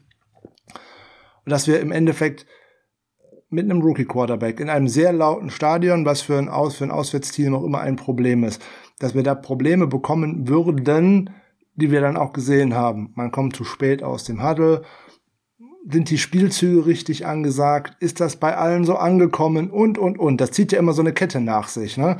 So frei nach dem Motto, hat der Rookie Quarterback das in, dem Lärm richtig verstanden? Mhm. Hat er es richtig weitergegeben? Haben die anderen das in dem Lärm richtig verstanden? Und hat man es dann auch noch richtig ausgeführt? Ne, das sind so, ne, das ist so wie nach dem Motto, eine stille Post von uns kennt jeder. Ja. Puh, äh, schwierig. So, es gibt einfachere Spiele für einen Rookie Quarterback, sein Debüt zu feiern, nämlich nach Möglichkeit nicht in einem Dome, weil es da immer sehr laut ist, äh, möglichst nach zu Hause wäre natürlich auch schön. Und am allerbesten gegen ein Team, was nicht gerade vor Selbstvertrauen nur so strotzt. ja. Weil das tun die 49ers natürlich jetzt gerade auch nicht. Ne? Zwei Spiele gewonnen, uah, mehr schlecht als recht, hätte auch beide verlieren können. Hm? Ja. Mhm. Zwei Spiele verloren, wo du dir nachher sagen kannst, äh, hätte ich auch beide gewinnen können. Richtig war bei beiden drin. So, aber du hattest noch kein Spiel über 60 Minuten, in denen du überzeugt hast. Kein Spieler der 49ers hat in irgendeinem Spiel überall tatsächlich überzeugt. Und dann kommst du in so eine Partie gegen den Gegner, bei dem bis jetzt irgendwie alles gut gelaufen ist. Ja, genau. Hast du vollkommen recht. Du hast einen MVP-Quarterback äh, nach aktuellem Stand, du hast den Super Bowl-Sieger nach aktuellem Stand. Ja, und so ein Team dann einfach mal äh, zu schlagen, das hat man gegen 2019 war gegen die 49ers genauso schwer, weil dieses Team hat einfach einen Drive und ja. äh, das überlegt auch, überlebt auch mal einen Rückschlag, weil die genau wissen, oh, wisst ihr was, ist doch egal. Dann machen wir mal halt mal einen Drive, keinen Touchdown, aber dafür die nächsten zwei und dann führen wir hier 14-0 und dann ist alles gut. Und das ist genau. einfach dieses Mindset, gegen das man dann, gegen das man da dann auch arbeiten muss. Genau. Das ist natürlich schwierig. So, und wenn dann die äußeren Umstände noch dazukommen, dass da merkwürdige Entscheidungen gefällt werden. Ja, gegen beide Teams, keine Frage. Ne, entscheidet man da auf Safety, boah, super. Ne, vielleicht lässt man bei dem äh, Josh Norman-Ding vielleicht mal eine Pass Interference weg oder solche Sachen halt. Ne? Du siehst, du gibst mal ein Holding auf der anderen Seite gegen Bosa oder gegen Armstead. Und schon sieht das auch anders aus. Ne? Murray hatte gestern auch immer Probleme nach den Sacks, wo du sagst, hey, Moment mal, ist ja kein Thema, dann macht er halt aus dem zweiten und 25, macht er einen First Down. Nee, hatte nicht gemacht. Mhm. So, so ist das halt. Ne? Man kann jetzt auch auf gerade auf die Kansas City Chiefs gucken zum Beispiel. In der letzten Saison hätten die auch gestern für eventuell gegen die Bills gewonnen. Aber auch die überkommen nicht drei Turnover und insbesondere wenn es dann auch bei ihrem Quarterback und der Offense dann da auch nicht läuft, dann nageln die die anderen auch nicht an die Wand. Da kommen die Bills auch mit breiter Brust und sagen, hey, wir machen jetzt hier mal. Und wenn es dann an Spielern noch so läuft, dann ist es für andere Mannschaften auch schwierig. So, die, die psychologische Lage, die da überall hintersteckt. Trey Lance kommt in seinen ersten Start und ähm, der liest jetzt schon die ganze Woche, oh, Trey Lance Error startet. Das werden wir irgendwann in Geschichtsbüchern mal lesen. In Arizona ging es los, so ungefähr, ne? Mhm. Der Weg ist geebnet seit Arizona zum, keine Ahnung, 6., 7., 8. Super Bowl-Sieg der 49ers oder was auch immer, um jetzt mal zu übertreiben. Ja. Was ist denn auf denen alles in dieser Woche eingeprasselt? So erstmal noch die ganze Sache, oh, kann Garoppolo vielleicht doch spielen oder nicht? Mhm, geht die ganze Woche schon wieder so rum und so weiter. Oh, dann, oh mein Gott, diese ganze Sache mit den Draftpicks, die da bezahlt worden sind, also das ganze Kapital, was in investiert, ne, da sind ja Erwartungen, sind ja turmhoch. Klar. Wirklich turmhoch an einen gerade 21-Jährigen. So, das ist extrem schwierig diese ganze Gemengelage, die da zusammengekommen ist, und dann wirfst du in deinem dritten, im Endeffekt dritten Play gestern wirfst du eine Interception, die absolut unnötig gewesen ist. Weil da wäre es die richtige Entscheidung gewesen, zu laufen, das First Down zu nehmen, nach vorne natürlich zu sliden und nicht noch da einen Hit zu nehmen und so, aber da wären ja locker 15, wenn nicht 20 Yards drin gewesen, bevor überhaupt ein Cardinals-Spieler in seine Nähe hätte kommen können. So, und darauf wird es natürlich jetzt auch, wenn wir die Force Downs jetzt mal verlassen und dergleichen, ähm, in den kommenden Wochen, Monaten, Jahren ankommen. Man braucht einen Quarterback, der 30 bis 35 gute Entscheidungen trifft. Pro Spiel. Nicht ja. pro Saison. Pro Spiel. Die trifft Jimmy Garoppolo auch nicht. 30 bis 35 Entscheidungen, aber vielleicht 25 mhm. von 35, so ungefähr. Ja, vielleicht auch nur 20, keine Ahnung. Da ist der Dump-Off-Pass aus unserer Sicht oftmals nicht die richtige Entscheidung, aber wenn ich mich so Stück für Stück übers Feld bewege, ja, das ist nicht so spektakulär wie einmal 80 Yards, das ist keine Frage. Nur, wie oft mache ich die 80 Yards und wie oft mache ich den Dump-Off-Pass? Ja. Ne, das ist halt einfach so eine, so eine, auch eine Philosophiefrage, um wie ich den spielen möchte wenn ich mich über mit Kurzballspiel über das Feld bewege oder halt auch mit viel Running Play, dann dominiere ich die Uhr, ich dominiere den Gegner. Wenn ich äh, Greatest Show on Turf spiele, wie wir das mal hatten früher, und ich mit jedem Passing Play auf Touchdown gehen will, wenn das nicht funktioniert, geht das immer nach hinten los, weil dann hat der Gegner nämlich ständig den Ball. Ja, da hast du, da hast du vollkommen recht. Und ich glaube, das leitet jetzt ja ein bisschen zur Frage über, wie sieht's denn gegen die Colts aus? Genau. Frank, was meinst du? Oder soll ich beginnen? ich glaube, man hat es gerade bei dir schon ein bisschen rausgehört, dass du äh, wahrscheinlich eher dafür plädierst, dass Jimmy Garoppolo wieder spielt, wenn er fit ist. Nur das hat ja wenig damit zu tun, was ich denke, sondern im ja. Endeffekt gibt es wahrscheinlich eine einzige Person, die das entscheidet. Das wird Shanahan auch sich nicht reinreden lassen von Lynch und von irgendwem, äh, auch nicht von Mike McDaniel oder irgendwem anders. Shanahan wird folgende Entscheidung treffen. Und da bin ich fest von überzeugt, dass er sie aus, nur aus diesem einen Beweggrund heraus treffen wird.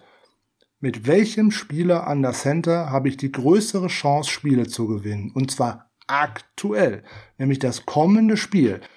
Wir haben es in den letzten Spielzeiten schon immer und immer wieder gesehen. Wir haben uns in der letzten Saison immer gefragt, boah, warum steht denn da immer noch Nick Mullins? Warum probieren wir denn nicht mal Josh Johnson aus? Ich habe es mehrfach gefordert. Mhm. Warum darf da äh, Rosen nicht mal spielen oder was auch immer? Ganz einfach, weil Shanahan immer geguckt hat, mit welchem dieser Quarterbacks habe ich das größte oder die größte Möglichkeit, das kommende Spiel zu gewinnen. Und da würde ich ihm sogar recht geben, dass das in, mit einem Nick Mullins die größte Chance von den Ganzen gewesen ist, gerade gegenüber einem Bethard oder einem Josh Johnson. Bei Rosen weiß ich nicht. Der hat nie eine faire Chance in der NFL bekommen und wird wahrscheinlich auch nie eine bekommen. So. Aber genau das wird Shanahan sich auch fragen. Ist Garoppolo fit gegen die Colts? Jo, dann gehe ich schwer davon aus, dann wird Garoppolo spielen. Ob ich das gut halte oder nicht, ist eine ganz andere Frage. Nur das ist das, was Shanahan ja auch vor dem Spiel schon gesagt hätte. Wäre Garoppolo nicht von den Ärzten sozusagen beerdigt worden vor dem Spiel oder rausgenommen worden, für, hätte der auch gestartet in Arizona. Ob wir dann gewonnen hätten oder ob wir höher verloren hätten, das kann ich dir einfach nicht sagen. Das ist auch in der Retro-Perspektive einfach äh, unheimlich schwierig. Aber ich würde es mal mit einer äh, mit drei Zahlen untermauern wollen. Und dann wird man nämlich relativ schnell heraushören, was ich denke. Trey Lance hat, in, seitdem er die Offense der 49ers übernommen hat, also jetzt die zweite Halbzeit gegen Seattle und gestern das Spiel, 6,12 Yards pro Play erwirtschaftet, produziert, geschafft, wie auch immer man das nennen möchte. Mhm. Jimmy Garoppolo und die Niners Offense hat vorher 4,4 Yards per Play erwirtschaftet. Was ist der Unterschied zwischen 1,8, äh, 1,28 Yards pro Play? Das ist der Unterschied zwischen einer Top 10 Offense in der NFL und der drittschlechtesten in der NFL. Mhm. Muss man jetzt noch mehr sagen? Ich glaube nicht. dass eigentliche Problem, was dahinter hängt, bevor du mir dann gerne noch bitte deine Meinung sagen sollst dazu, ist, wir sehen es inzwischen vielleicht anders. Ich habe letzte Woche äh, gesagt, viele haben schon hier und da geschrieben, oh Gott, die Saison ist vorbei und wie auch immer und keine Ahnung und so weiter und so weiter. Die Saison ist nicht vorbei. Ja, es sind fünf Spiele erst gespielt. Es folgen also noch zwölf, wenn ich das jetzt so richtig im Kopf habe. Ne? 17 Saisonspiele, also folgen ja. noch zwölf.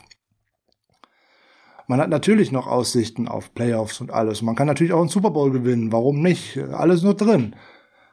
Aber die Wahrscheinlichkeit ist natürlich von Woche zu Woche wird sie geringer. Sind wir uns, glaube ich, auch einig. Mhm.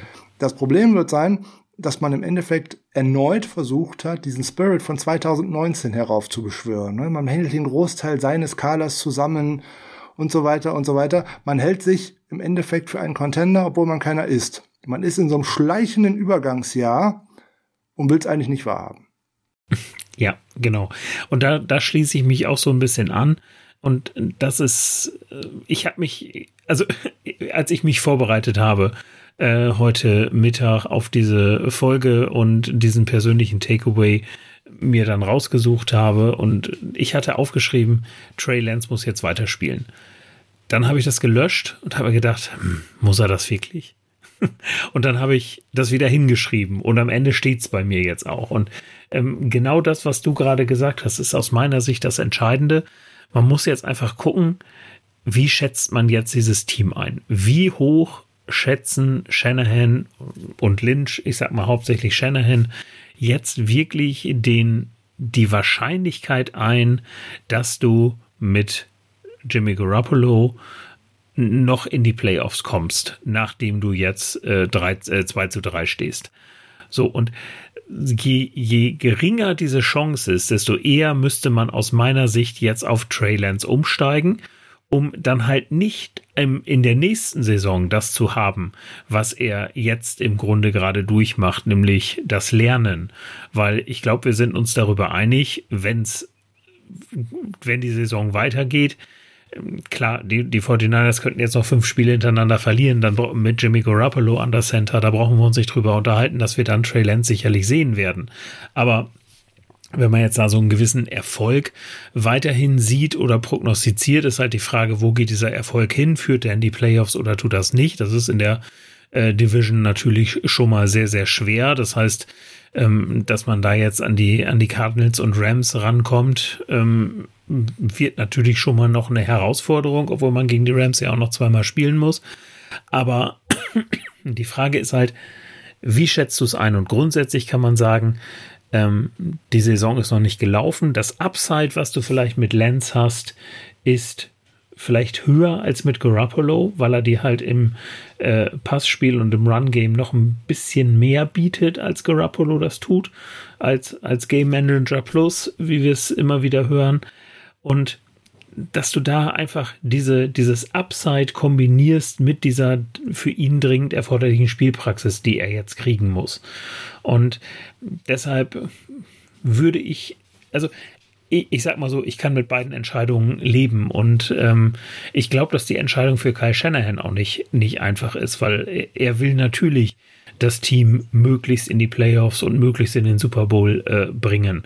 Und er macht sich da schon Gedanken, mit wem schaffe ich das jetzt eher. Aber er muss natürlich auch an die nächste Saison denken. Und alles, was Trey Lance in dieser Saison nicht lernt, muss er in der nächsten Saison lernen. Und das ist halt die Frage, willst du nächste Saison direkt angreifen mit Trey Lance? Oder willst du sagen, na gut, nächste Saison nehmen wir dann so als die Übergangssaison?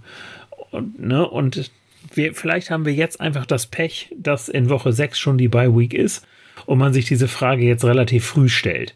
Wenn wir jetzt in Woche 8 oder 9 die Bye Week hätten, das wäre, glaube ich, da wüsste man schon mehr, wo ist die Saison hingelaufen und da hättest du dich darauf einstellen können. Also mein Herz schlägt mittlerweile ein bisschen mehr dafür, äh, so sehr ich Jimmy Garoppolo auch schätze und äh, das äh, respektiere, was er da in den letzten Jahren auch in San Francisco geleistet hat. Aber ich meine, man könnte jetzt einen Case machen, hier den Switch auf Trey Lance durchzuführen.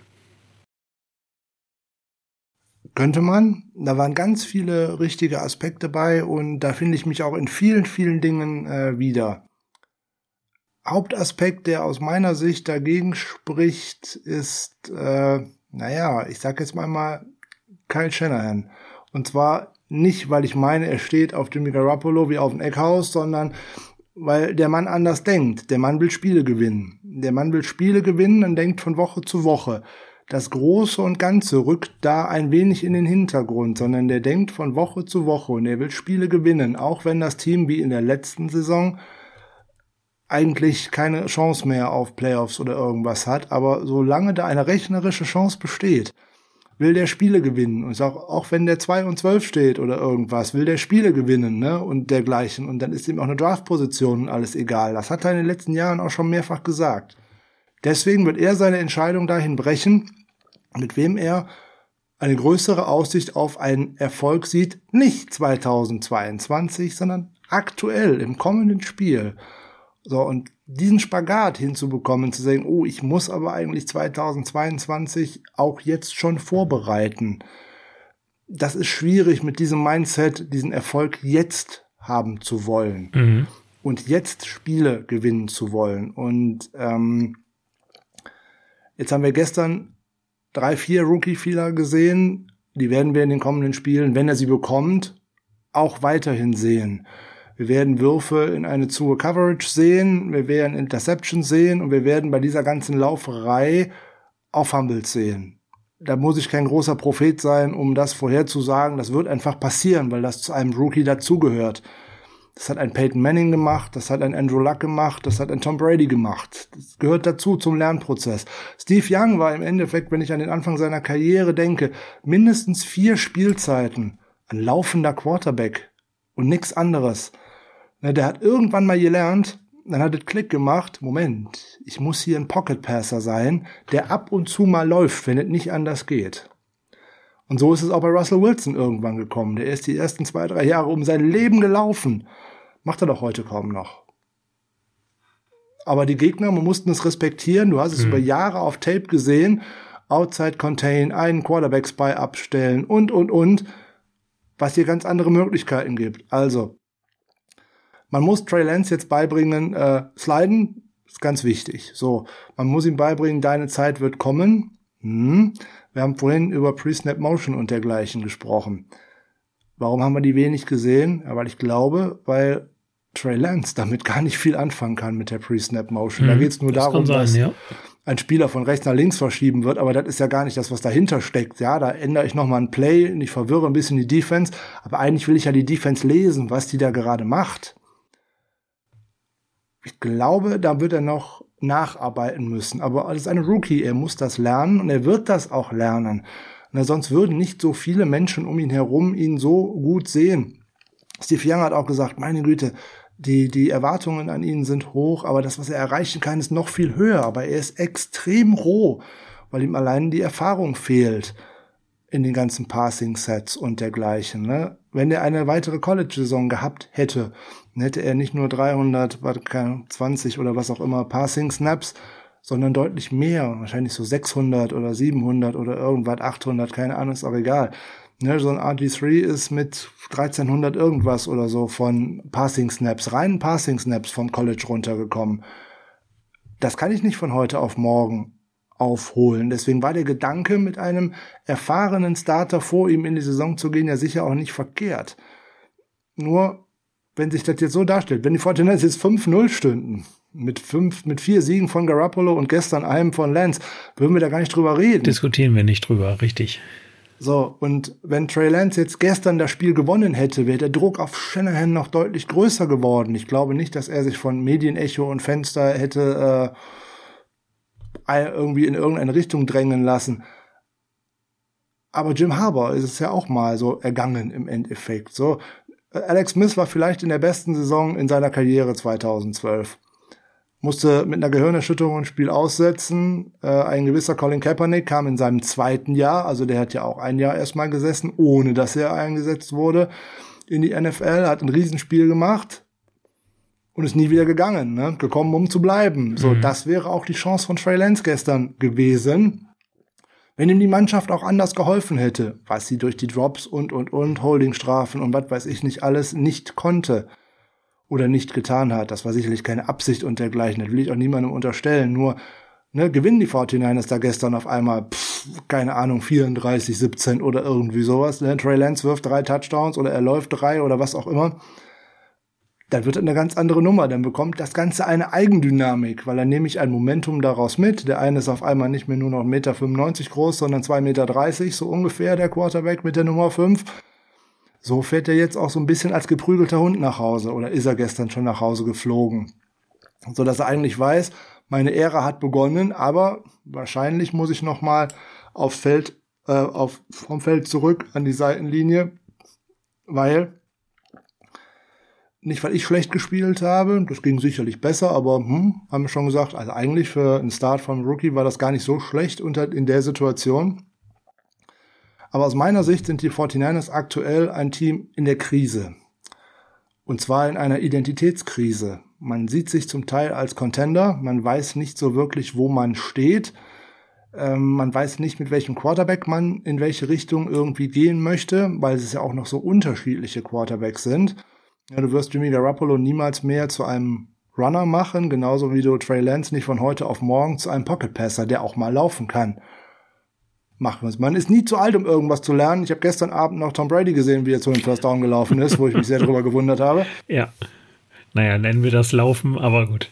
Er ist zum First Down gelaufen. Also ja. von daher, ähm, meinetwegen auch gehumpelt oder mit dem Gehstock, ist mir egal. Auf jeden Fall hat er es geschafft.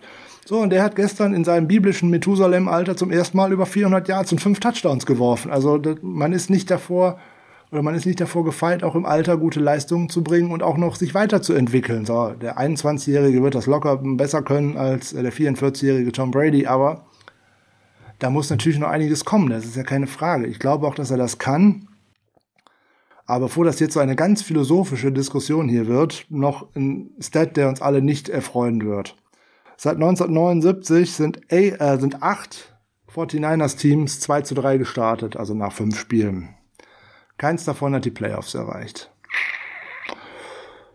So, Statistik muss nicht immer ähm, tatsächlich äh, sich beweisen, aber es ist halt so eine Sache, du nimmst halt kein Momentum mit. Ne, mit 3-2 sieht das schon anders aus, mit 4-1 siehst du super aus, mit 5-0 machst du es jetzt grandios. 5-0 haben jetzt gerade die Cardinals geschafft. Das hat denen vor der Saison auch so keiner so richtig zugetraut.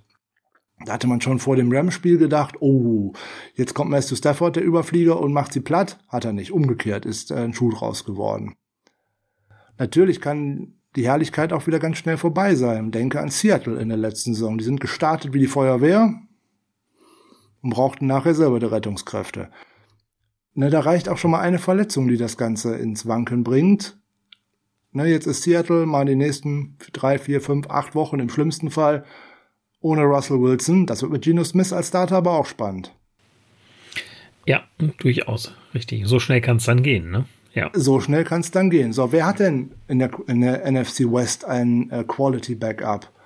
Ich wüsste jetzt aktuell nicht mal, wer Backup hinter Matthew Stafford ist, wenn ich ehrlich bin. Nee, kann ich dir auch nicht sagen. Und auch hinter Kyler Murray wüsste ich es jetzt so direkt äh, nicht. Ähm, es ist auf jeden Fall kein erfahrener Quarterback wie jetzt ein Andy Dalton oder irgendwas, wo du sagst, oh, der kann das mal das Ruder übernehmen. Wenn sich da einer verletzt, stehen die alle auch schlecht da. So, das will ich jetzt keinem gönnen oder irgendetwas, sondern dieses Momentum kann ganz schnell weg sein. Und du kannst es auch ganz schnell wieder haben. Dann kommen jetzt mit einem Sieg gegen die Colts aus der Bye Week raus, egal wer der Quarterback spielt dann kann es schon wieder in die richtige Richtung gehen. Du spielst dann äh, in Chicago, da kannst du gewinnen und ja gut, dann sind schon wieder die Cardinals an der Reihe. Da hast du recht. John Walford ist es übrigens bei den Rams. Okay. Äh, genau. Der war letztes Jahr ja auch schon da, alles klar, der durfte ja auch einmal kurz spielen, weil äh, Goff verletzt war. Genau, richtig. Und bei den Cardinals ist es der altbekannte Colt McCoy. Ja, der ungefähr das gleiche Set hat wie Kyler Murray. Also. Da habe ich äh, auch dann keinen Leistungsabfall, wenn da was passiert. Ja, genau. So, das haben die meisten Teams. Ne? Auch die Dallas Cowboys hat man halt letztes Jahr gesehen. Äh, mit Dak Prescott wie Weltmeister in die Saison gestartet, gerade was offensive Produktion anging. Dann bricht der gute Mann sich leider Wadenschienen und Wadenbein und dann ist der weg auch mit dem Quality Backup Andy Dalton ist da nichts aus der Saison geworden. So verliert eines dieser Top-Teams ihren Top-Spieler, dann passiert da nichts. Dann ist die Saison im Arsch, auf Deutsch gesagt. So muss nicht vorkommen, möchte ich auch keinem wünschen. Nur so kann es dann halt auch gehen. So, meine 49ers ist halt so ein George Kittle. Der fehlt da einfach an allen Ecken und Enden was habe ich erwartet? Ich habe gestern eigentlich erwartet, ich sehe Play Action, ich sehe Rollouts und dergleichen. Ja, aber ohne George Kittle wird das schwer. Mhm. Hast du vollkommen ja, recht. Weil der läuft meine Crossing Route, der läuft zumindest meine zweite Mesh Route und dergleichen. Und da würde ein Ball hingehen. Oder er würde halt blocken.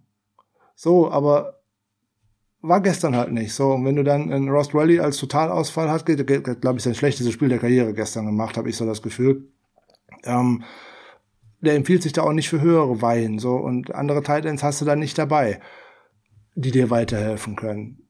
Oder du versuchst es auch mal nicht. Ne? Tanner Hudson ist irgendwie durch die, durch das, äh, die sozialen Netzwerke gegangen, weil er bei Tampa Bay so wirklich ein Highlight-Catch nach dem anderen im, im Camp und dergleichen abgeliefert hat. Ja, da muss ich da mal was riskieren. Oder könnte ich versuchen, was zu riskieren, aber ist halt auch schwer, wenn die Defense sich so unter Druck setzt, wie die Cardinals das auch wirklich gestern gemacht haben. Die haben das auch gut gemacht. Die haben gut äh, Rushing Lanes zugestellt, die haben viel geblitzt, die haben äh, enge Manndeckung gespielt, damit auch keine offenen Fenster da sind und und und. Die haben das wirklich gut gemacht, das muss man denen ja auch mal sagen. Ja, hast du vollkommen recht, das stimmt.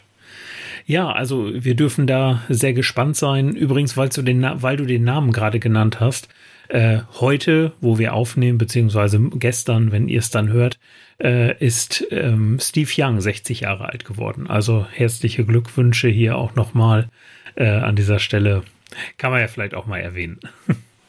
Happy Birthday, Steve Young, du bist der Held meiner Kindheit. Er ist auch derjenige, der mich zu den 49ers gebracht hat. Also insofern, da haben wir mal wieder was gemeinsam, Frank. Ja, sehr schön. So, da wir jetzt auch tatsächlich nicht mehr schlauer werden, wer denn tatsächlich gegen die Colts starten wird. Es kann ja auch sein, dass äh, die Verletzung bei Garoppolo auch nicht von heute auf morgen weg ist. Das ist ja auch durchaus drin. Richtig.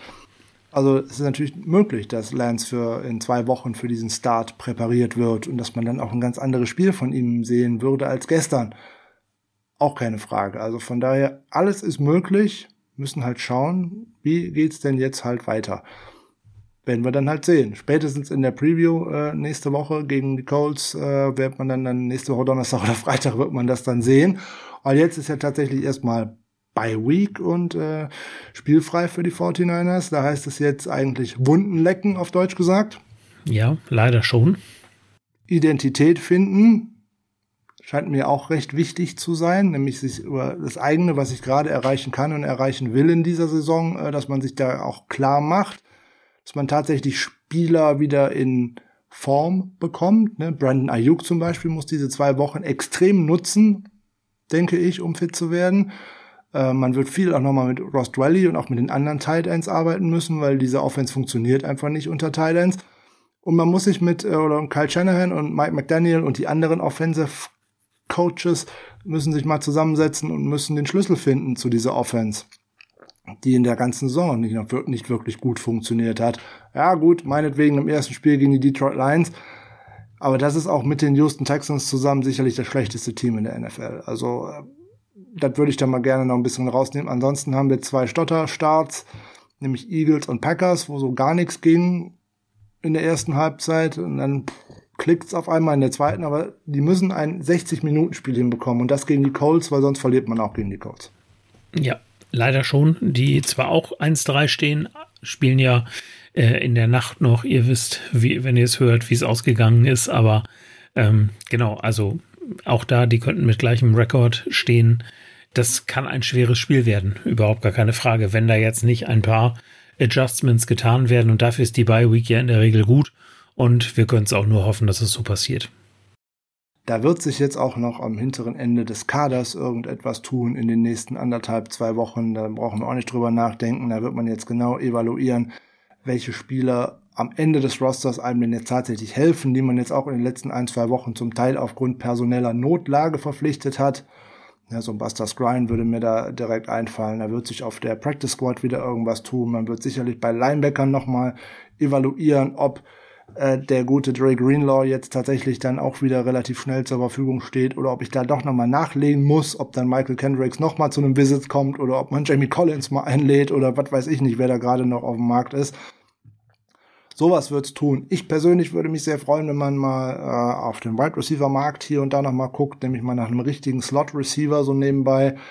Letzte Woche haben die Houston Texans Anthony Miller entlassen. Ähm, den könnte man zumindest mal zu einem Probetraining einladen. Ja. Weil da ist mir Mohamed Sanu einfach auch zu unproduktiv, wenn ich ganz ehrlich bin. Und äh, naja, jünger wird er auch nicht. Das ist vollkommen richtig, das stimmt. Ja, das ist so der Fahrplan. Ähm, gerne hätten wir eine, einen Auswärtssieg im State Farm Stadium äh, hier besprochen, aber das ist jetzt leider nicht zustande gekommen. Wir nehmen mal mit.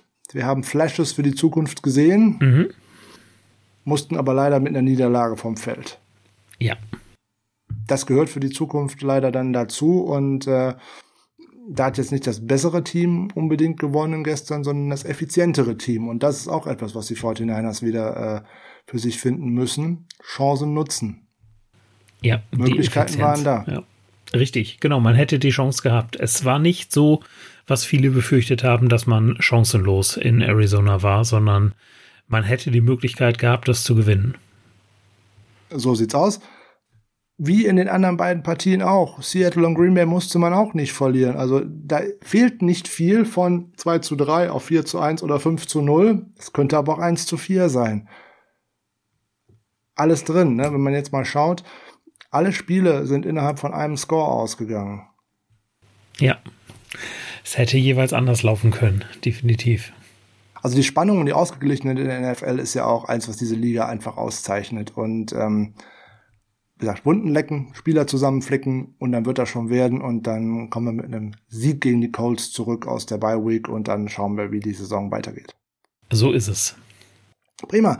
Dann wünschen wir euch mit Heart of Chrome eine schöne, angenehme Arbeitswoche. Nehmt den Regen, der jetzt über Deutschland ziehen wird, in den nächsten Tagen nicht so euch nicht zu Herzen. Es passt irgendwie zur Stimmungslage irgendwie, dass das kalte Wetter jetzt hier einzieht. Aber die Sonne am Horizont wird kommen. Wir sehen Trey Lance und auch noch andere Dinge.